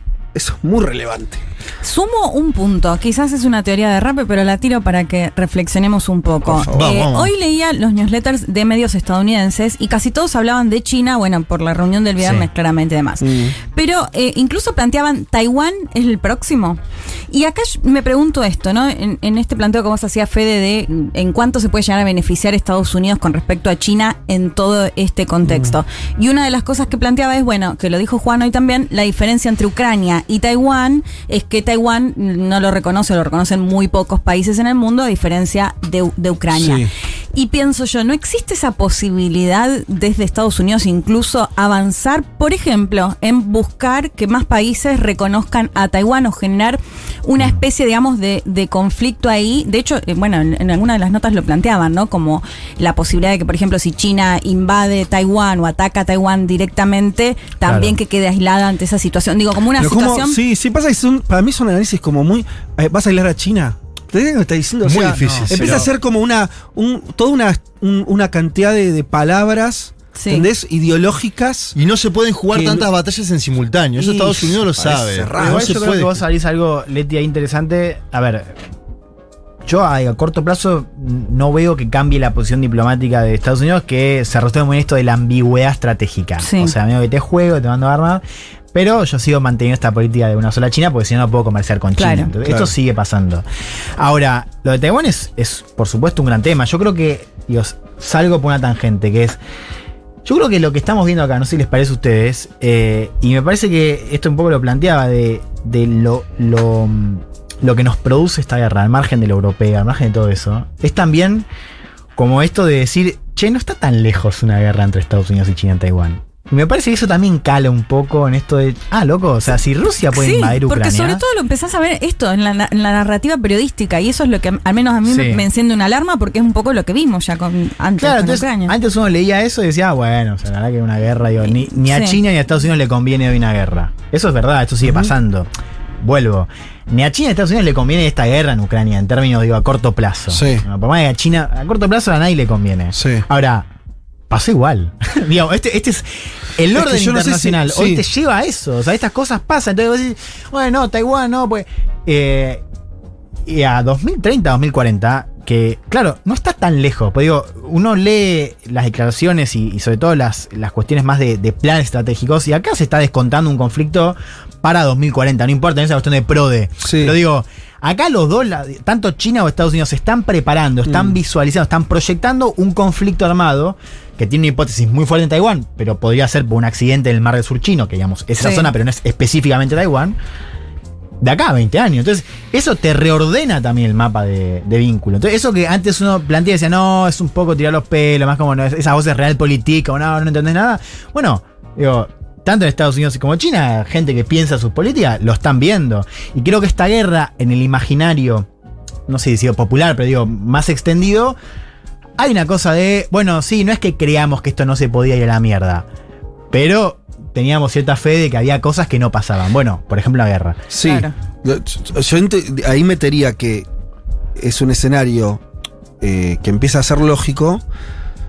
Por esto que para mí me parece que es, está la, la piedra de todo esto, que es una política exterior de Estados Unidos que parece realmente querer desconocer lo que nos parecía una obviedad, que es que China iba a pasar a ocupar un lugar importante económico en el mundo, Rusia, India, y Estados Unidos iba a tener que sentarse en una mesa a charlar un poquito. Ahora, vos decís que Estados Unidos dice, patea la mesa y dice, nada, yo ni pedo. Sí. Bueno, ah, ok, pero entonces estamos en un... El problema es que Estados Unidos no está queriendo aceptar algo más o menos lógico que es un mundo donde vos tenés que discutir algunas cosas. La reunión con los chinos también parece indicar lo mismo. Vos, lo- Estados Unidos sale de esa reunión diciendo, la verdad que China está haciendo las cosas mal. ¿No? Como... Sí. Es un poco preocupante. Es interesante porque eso que decís tiene mucho que ver también con el planteo acerca del rol de la expansión de la OTAN. esto. Pues es un poco lo que conversamos. Pensemos, vos lo, lo conocías esa, ese reconto. Sí, ¿no? de cómo fue avanzando la OTAN Claro, sobre ¿no? Europa O sea, del Este. Volvamos a esto para entender eh, en, en- en los momentos, ¿no? Este momento unipolar y momento multipolar. Porque en los 90, en la expansión al este, era un contexto donde Estados Unidos estaba No estaba con nadie. borracho de poder. Claro, obvio. Entonces, bueno, o sea, era como, che, sí, nos expandimos a la OTAN, digo, vamos a promover la democracia y libertad por todo el mundo, o que venga Europa del Este, poco comunismo, fiesta, fiesta Sí. total, sin alertar a voces que decían, ojo, porque vos te vas a poner a Rusia de culo, claro, Rusia en ese momento estaba caída, vos lo explicaste bien, te vas a poner a Rusia de culo y hasta voces que te decían, ojo, pues te pueden o sea, armar Rusia y China, ¿no? Como algunas voces de realismo estadounidense dicen hoy. o sea, ojo que esa, esa, esa política también trajo como consecuencia. Entonces. Hoy estamos en ese lugar. Hagamos fast forward, digamos, Sí. a lo que estamos hoy. ¿Y, y, y por qué digo esto del contexto unipolar? Porque hoy digo, Rusia reacciona, ¿no? O sea, reacciona con otra, o sea, una Rusia mucho más parada, con más recursos económicos, con una China también más fuerte que lo banca atrás, ¿no? O sea, una Rusia más fuerte que dice, bueno, ¿sabes qué? Mete una guerra en Europa. Ahora, pensemos en el rol de Estados Unidos, porque Estados Unidos se escandaliza, eh, mete todo esa, ese tema de sanciones, pero al mismo tiempo dice, yo no me puedo meter, no me voy a meter. Y sí. Entonces hay algo también de esa- Estados Unidos implícitamente reconoce que ya no puede meterse. ¿Por qué? Bueno, por varias cosas. Primero porque es una guerra que eh, adentro no te la compra nadie, lo cual es otro gran problema que tiene, Estados Unidos en este contexto global. Para Estados Unidos, el, el contexto interno, doméstico, es cada vez más condicionante. Estados Unidos ya no puede lanzar otro Afganistán, digamos. Por varias cosas, entre otras, porque le coste una presidencia. Pues se pone a todo de culo. Y en segundo lugar, y esto tiene que ver con el punto que estoy haciendo, porque Estados Unidos cuando piensa en temas militares, ¿qué dice? No, Europa, Medio Oriente, a la mierda. Hay que ir con China. Por eso hablamos de India, por eso hablamos de esa estrategia en Asia-Pacífico. Entonces, es paradójico, porque Estados Unidos implícitamente reconoce que ya no tiene ese poder. Y lo reconoce como lo reconocemos todos, digo, para algo se le animan, ¿no? Pero al mismo tiempo no puede hacer algo que para muchos es bien natural en ese contexto, que es, si ya no tenés todo el poder, si es un contexto multipolar, ¿qué haces? Te sentás a conversar, es, che, loco, eh, ¿es mi patio trasero? ¿Vos no querías misiles en Cuba en 60? No me metas, la OTAN. Bueno, Y pero entonces China la pregunta es. ¿por qué no puede hacer eso? Por eso, para mí la pregunta es ¿por qué no puede hacer eso? Porque evidentemente no está queriendo hacer eso, Claro. no está pudiendo. Hay una, no sé cuál es la respuesta. Bueno, eh, supongo que nadie, o sea, la superpotencia no, o sea, no les gusta compartir poder, digamos. Claro, pero una cosa Es de un esa. declive poco decoroso. Es un declive complicado. muy poco decoroso y además lo empuja, eh, en este caso, eh, a, a- a Vladimir Putin con las sanciones a China.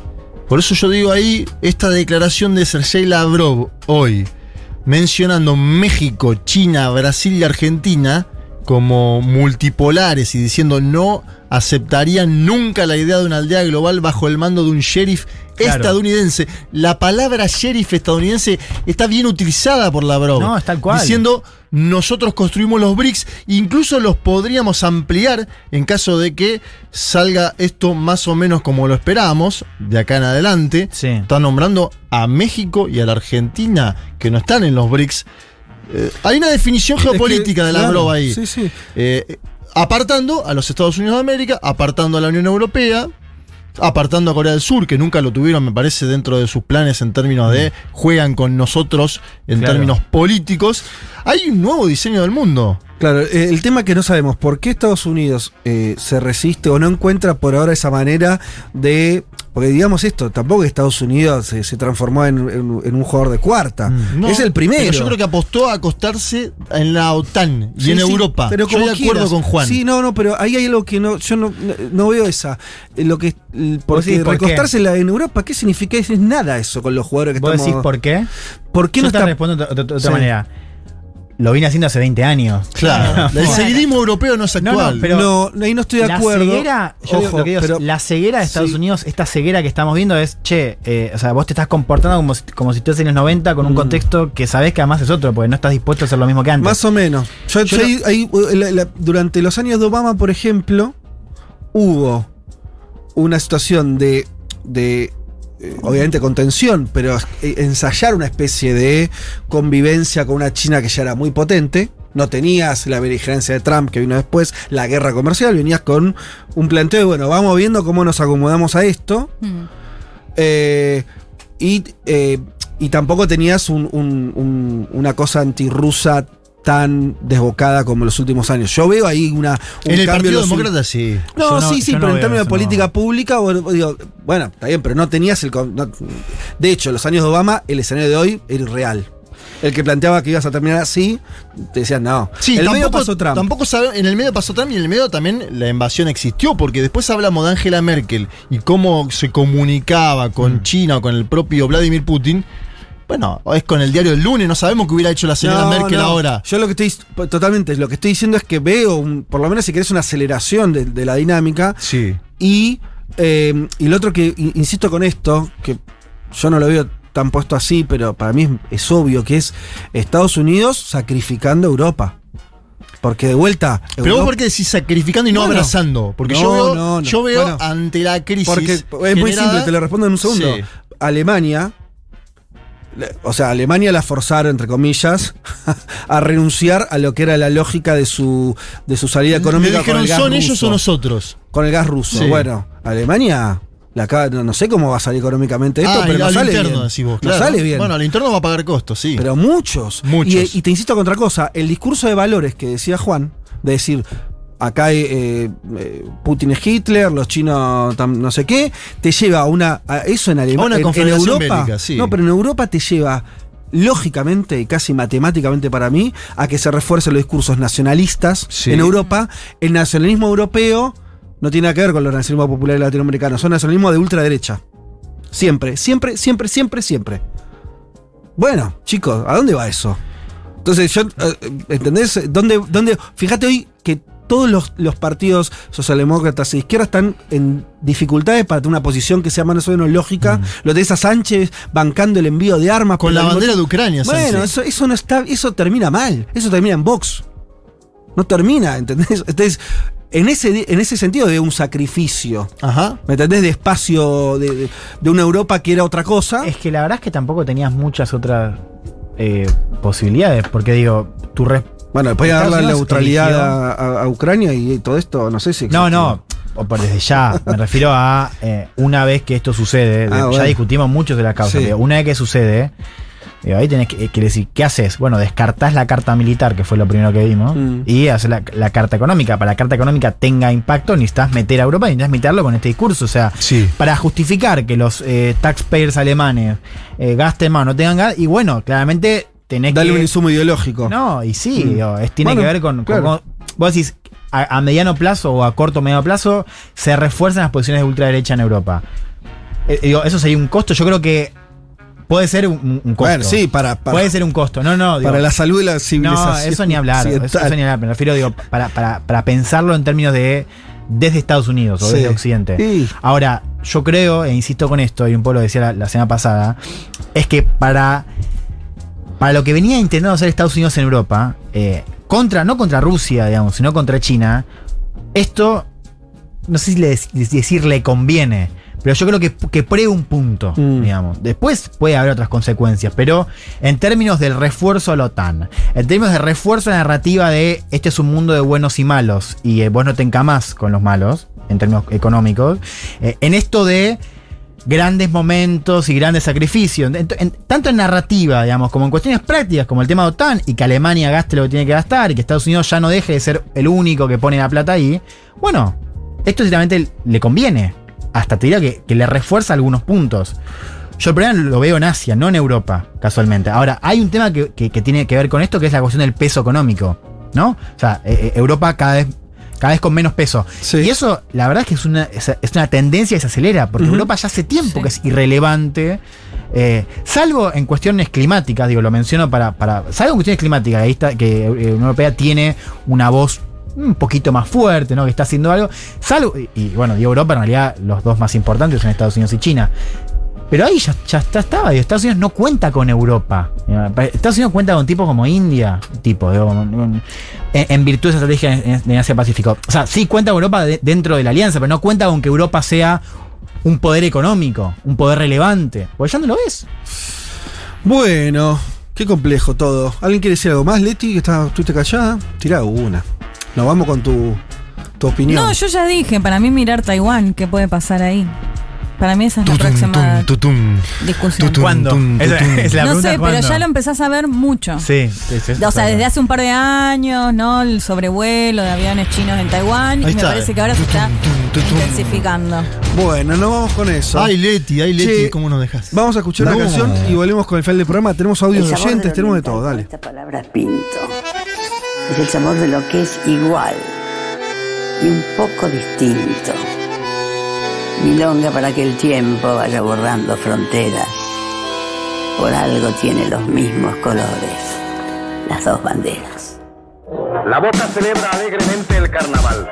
El pintoresco barrio ribereño lo festeja volcando en sus calles una muchedumbre que ríe, canta y hace gala de inagotable buen humor. Todo se conecta de manera natural. Ahí va, ya está. Algo huele a podrido en Dinamarca. Bueno, en todo el primer mundo. Federico Vázquez, Juan Manuel Carr, Leticia Martínez y Juan Elman. Un mundo de sensaciones.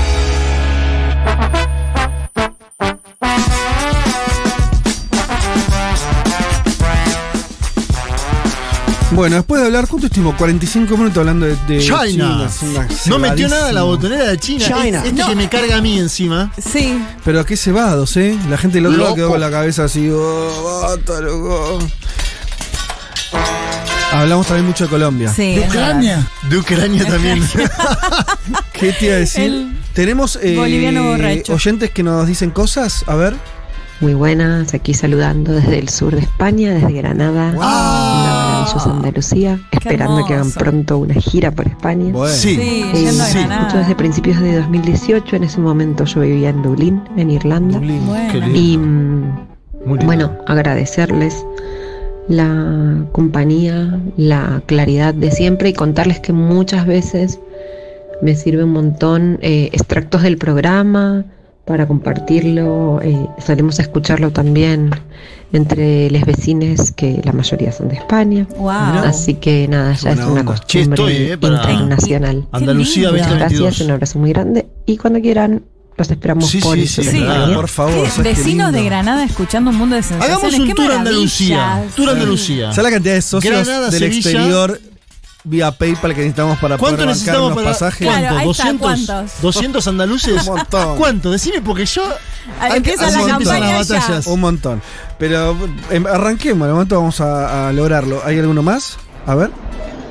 Hola amigues de Mundo de Sensaciones, acá Emilia desde Lima, Perú. Ah. Ah, Socia desde hace más de un año de la radio. Vamos. No recuerdo finalmente cuándo es el que me engancho con un mundo de sensaciones. Imagino que fue un domingo buscando programación y, y qué escuchar. Y bueno, decirles que me acompañan siempre, que los domingos han dejado de ser ese día donde uno a veces se entrega al ocio Mm. eh, y esperar lo inevitable de la semana que viene de trabajo. Y ya bueno, me despierto con mucho más ánimo sabiendo que les voy a escuchar. ¿Qué tal, eh? Eh, Sí. comentarles de que es muy probable que, que quizás este año eh, viaje a Argentina, desde acá, desde, desde Lima. Y nada, si es que es posible, pues, y si finalmente caigo por allá, decirles de que eh, podría ir a la radio a dejarles algún algún regalito, ¿no? En realidad son, por supuesto. como ustedes señalan, prácticamente como la familia y escucharles domingo, domingo a domingo se ha vuelto eh, parte de mi rutina indispensable. Les Oh. mando un gran abrazo. Chau. Chao, bueno, bienvenida cuando ¿eh? estés por acá. Obviamente te venís a la radio. Y comemos un aeropuerto peruano. Esa comida. ¿Aeropuerto? ¿Se llama? Búscalo, googlea. ¿Y qué Yo con que me haga un, con un cevichito peruano. soy feliz, ¿eh? Eh, y mira, eh, linkeado a esto tenemos a Diana Coronado. Ah, ¿Esta era? No, este es, eh, Diana Coronado es de Lima y se asoció, También. una socia nueva Bien. de hoy, de, de hace minutos. Aplauso, Así que ahí está, socia nueva. También Vamos. recibimos a Cecilia Evelyn Romero de Tulum, México, que se asoció también a la Buena. comunidad. Así que ahí vamos, Vamos. sumando. Eh, México. Fernanda. playas Tulum, ¿no? uf, otro audio. Hola chiques, acá Ceci Chaqueña, viviendo Hola. en Tulum hace seis años. No, Eh, otra de Tulum. Acabo de hacerme socia y Ah, la misma. escucho la radio Ah, eh, todos los días, de lunes a lunes. Pero bueno, tengo mis programas favoritos y uno es eh, Un Mundo de Sensaciones. Oh. Y bueno, agradecerles un montón por toda la info, por la compañía. Eh, nada, un besote grande, saludos de México. Espectacular. La península de Yucatán, Tulum, ¿qué tal? Eh, un audio más, dale. Hola, los saludos desde Lima y en verdad su programa me encanta. eh, especial la columna de Leti, también llegué por el, el programa de Malena Pichot. Un abrazo y nada, espero escucharlo siempre. Che, qué lindo, cuántos oyentes de Perú. ¿Viste? Y eh, bueno, eso. em, y además oyentes no argentinos también. Claro, Sí. más lindo. Eh, así o que- sea, no, los argentinos, por supuesto. Pero digo, mm, Es como una salgo fiebre- de acá. Es una fiebre No, antinacional. no, para nada. Solidaridad Para nada, digo, wow, que Todos, todos, llegamos a todos son bien recibidos y todos eh, suman. Igual a mí me gusta también el argentino que está afuera y dice, Eso, vamos a escuchar también. este pibe", Sí, dice, "Me hermoso. hace Vamos a tomar un mate escuchando a estos cuatro. Sí, no, el- me mató lo de Granada con los vecinos. Ah, qué ganas de estar ahí. Qué ganas, ¿no? Va, en, en todo, cualquier Pero además lado. que digo, me- no me imagino Lindo la situación como en- con ve- escuchar radio con vecinos, Sí, eso me, me fascinó. Está muy bien, está muy bien. Muy buena temperatura siempre, aparte Andalucía es lindo lugar para ir. Che, bueno. em, ¿Qué más tenés? Sí, ¿Tenés bueno, más? igual lo de PayPal y eso que decíamos puede ser un viaje más en la región también, ¿no? Apuntar un poquito más cerca, no tan Para, tan para ir nosotros, caro. ¿sí? Claro. Tipo Uruguay. Tipo Uruguay, mira, a ver cuántos oyentes hay de Uruguay. ¡Wow! Bueno, Perú también. ¡Ay, qué lindo tengo un botón! Tenés botonera, ¿viste? Tenés botonera. Bueno, esto se va, se va terminando. Hoy, mirá, eh, como una especie de ofrenda a, a Diego, a Nati, ¿sí? Que es, es- bueno, para que, para que son y 57, pero casi. ¿eh? Este. Pero bueno, no, eso, agradecerles de verdad. Vamos a, a- a- a tomarnos este estos minutitos para volver a agradecer a nuestra audiencia, que es, además de numerosa, fiel, seguidora, eh, más socia que nunca. Cariñosa, qué lindo. Eh, y, mm, y bueno, ustedes son eh, en serio una parte muy importante de este programa y nosotros también recargamos energías sabiendo que ustedes están del otro lado. Eh, así que bueno, eso. Y, y- y también, dentro de poco, bueno, hay uno, un mensaje por ahí, decían, y para el programa 200 se nos acerca, ¿eh? El ¿Cuánto programa que viene es el ¿Cuánto queda? 199. Ah, ya estamos. Y la otra semana es el programa Sí. número 200. Así que ¿Hay algo vamos a tener que hacer. No, no hay confirmación. En la semana que viene lo vamos a tener que hacer. Algo vamos a tener que Ahí está. Eh, es en dos domingos. Sí. Algo vamos a tener que hacer. Obligados estamos. Ajá. Lo digo sin Lo- tener cerrado el qué. Pero entonces les oyentes que estén preparados y les Se prepare, que se preparen. Que se preparen. Les aviso además otra cosa, muchos de los que nos escuchan ya lo saben. eh, alguno por ahí quedó eh, por ahí perdido. Estamos en medio del curso de García Linera sobre el futuro de América Latina. Ya arrancó el lunes. Buenísimo, una cantidad impresionante de gente conectada, más de 700 inscriptos. Eh, así que los invito también a que, a que sigan el curso. A los que no se anotaron pero quieren hacerlo, todavía pueden hacerlo. Porque la clase 1 ya, ya quedó ahí colgada. Así que pueden, los que se inscriban van a poder ver esa clase y seguir con las que vienen. Eh, fue buenísimo y hubo un montón de, eh, de Y preguntas. aparte hay material de lectura, ¿no? En la semana, Fede. También hay material de lectura, así que, en fin, nada, un- no quería dejar de, de avisar eso. Eh, y acá, ah, mira, ustedes querían Oslo. Sí. Sí. Llegué re tarde a escucharles, pero lo haré por diferido. Ayer fue mi cumple y me encantaría un saludo. Abrazo desde Oslo.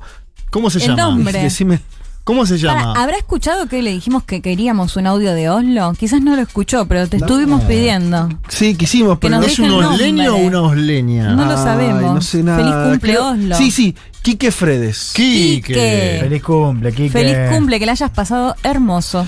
Bueno, ahí estaba eh, el oyente de Oslo que, que otras veces eh, nos escribió. En fin, ahora sí, ya son prácticamente las 15 horas. Vamos entonces a cerrar este programa. ¡Se fue!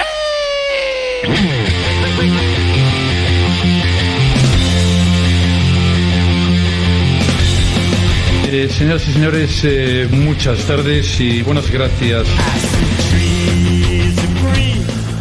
Bueno, además de Diego Vallejos en la eh, operación técnica y Natalia Espósito en la, en la producción, eh, queremos eh, saludar. No sé si alguno tiene un saludo personal, alguna cosa. No. Yo le mando un saludo al Sí. amigo Periodistán, que desde India siguió el clásico. Ayer Salonés Huracán 0 a 0. No pasó nada, pero bueno.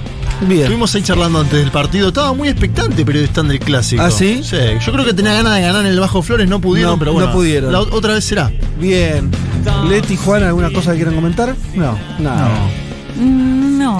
Vamos a decir que sigan a Leti en la televisión pública. Ah, ¿sí? bueno, Para los que no la, la ven, ahí eh, te encuentran en qué horario. De lunes a viernes, Sí. de 19.30 a 21 al noticiero y los sábados al mediodía. Espectacular. De lunes a sábados.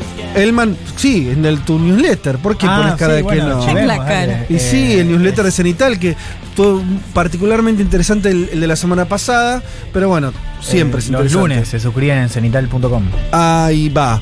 Eh, ¿Por qué y- con ese, ese desgano? Vamos. bueno, boludo. Es domingo. Pero pará, ¿vos tenés que escribir ahora el de mañana? Ya lo tiene hecho, ¿no? Por eso, por eso Ah, lo dice No, no, así. igual es que soy- ahora soy quincenal, pero tengo que Ah, escribir claro. mañana. O sea, mañana tengo que empezar a escribir el lunes que viene. Ah, bueno, tenés Eh, Entrega antes, entrega antes. Tenés hermano. tiempo. Bueno, y un abrazo a todos los que nos escuchan, por supuesto. Eh, vamos a decir que ahora se quedan en la compañía de Darío Stanriver, que. ¿Volvió? un Programa, sí, que sale los lunes, pero lo repetimos, hacemos repe los domingos.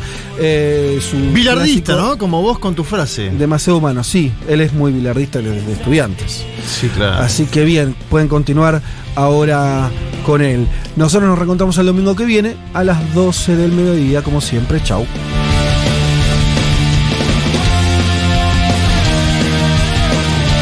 A ver si la cantan esta. Es que me muero de amor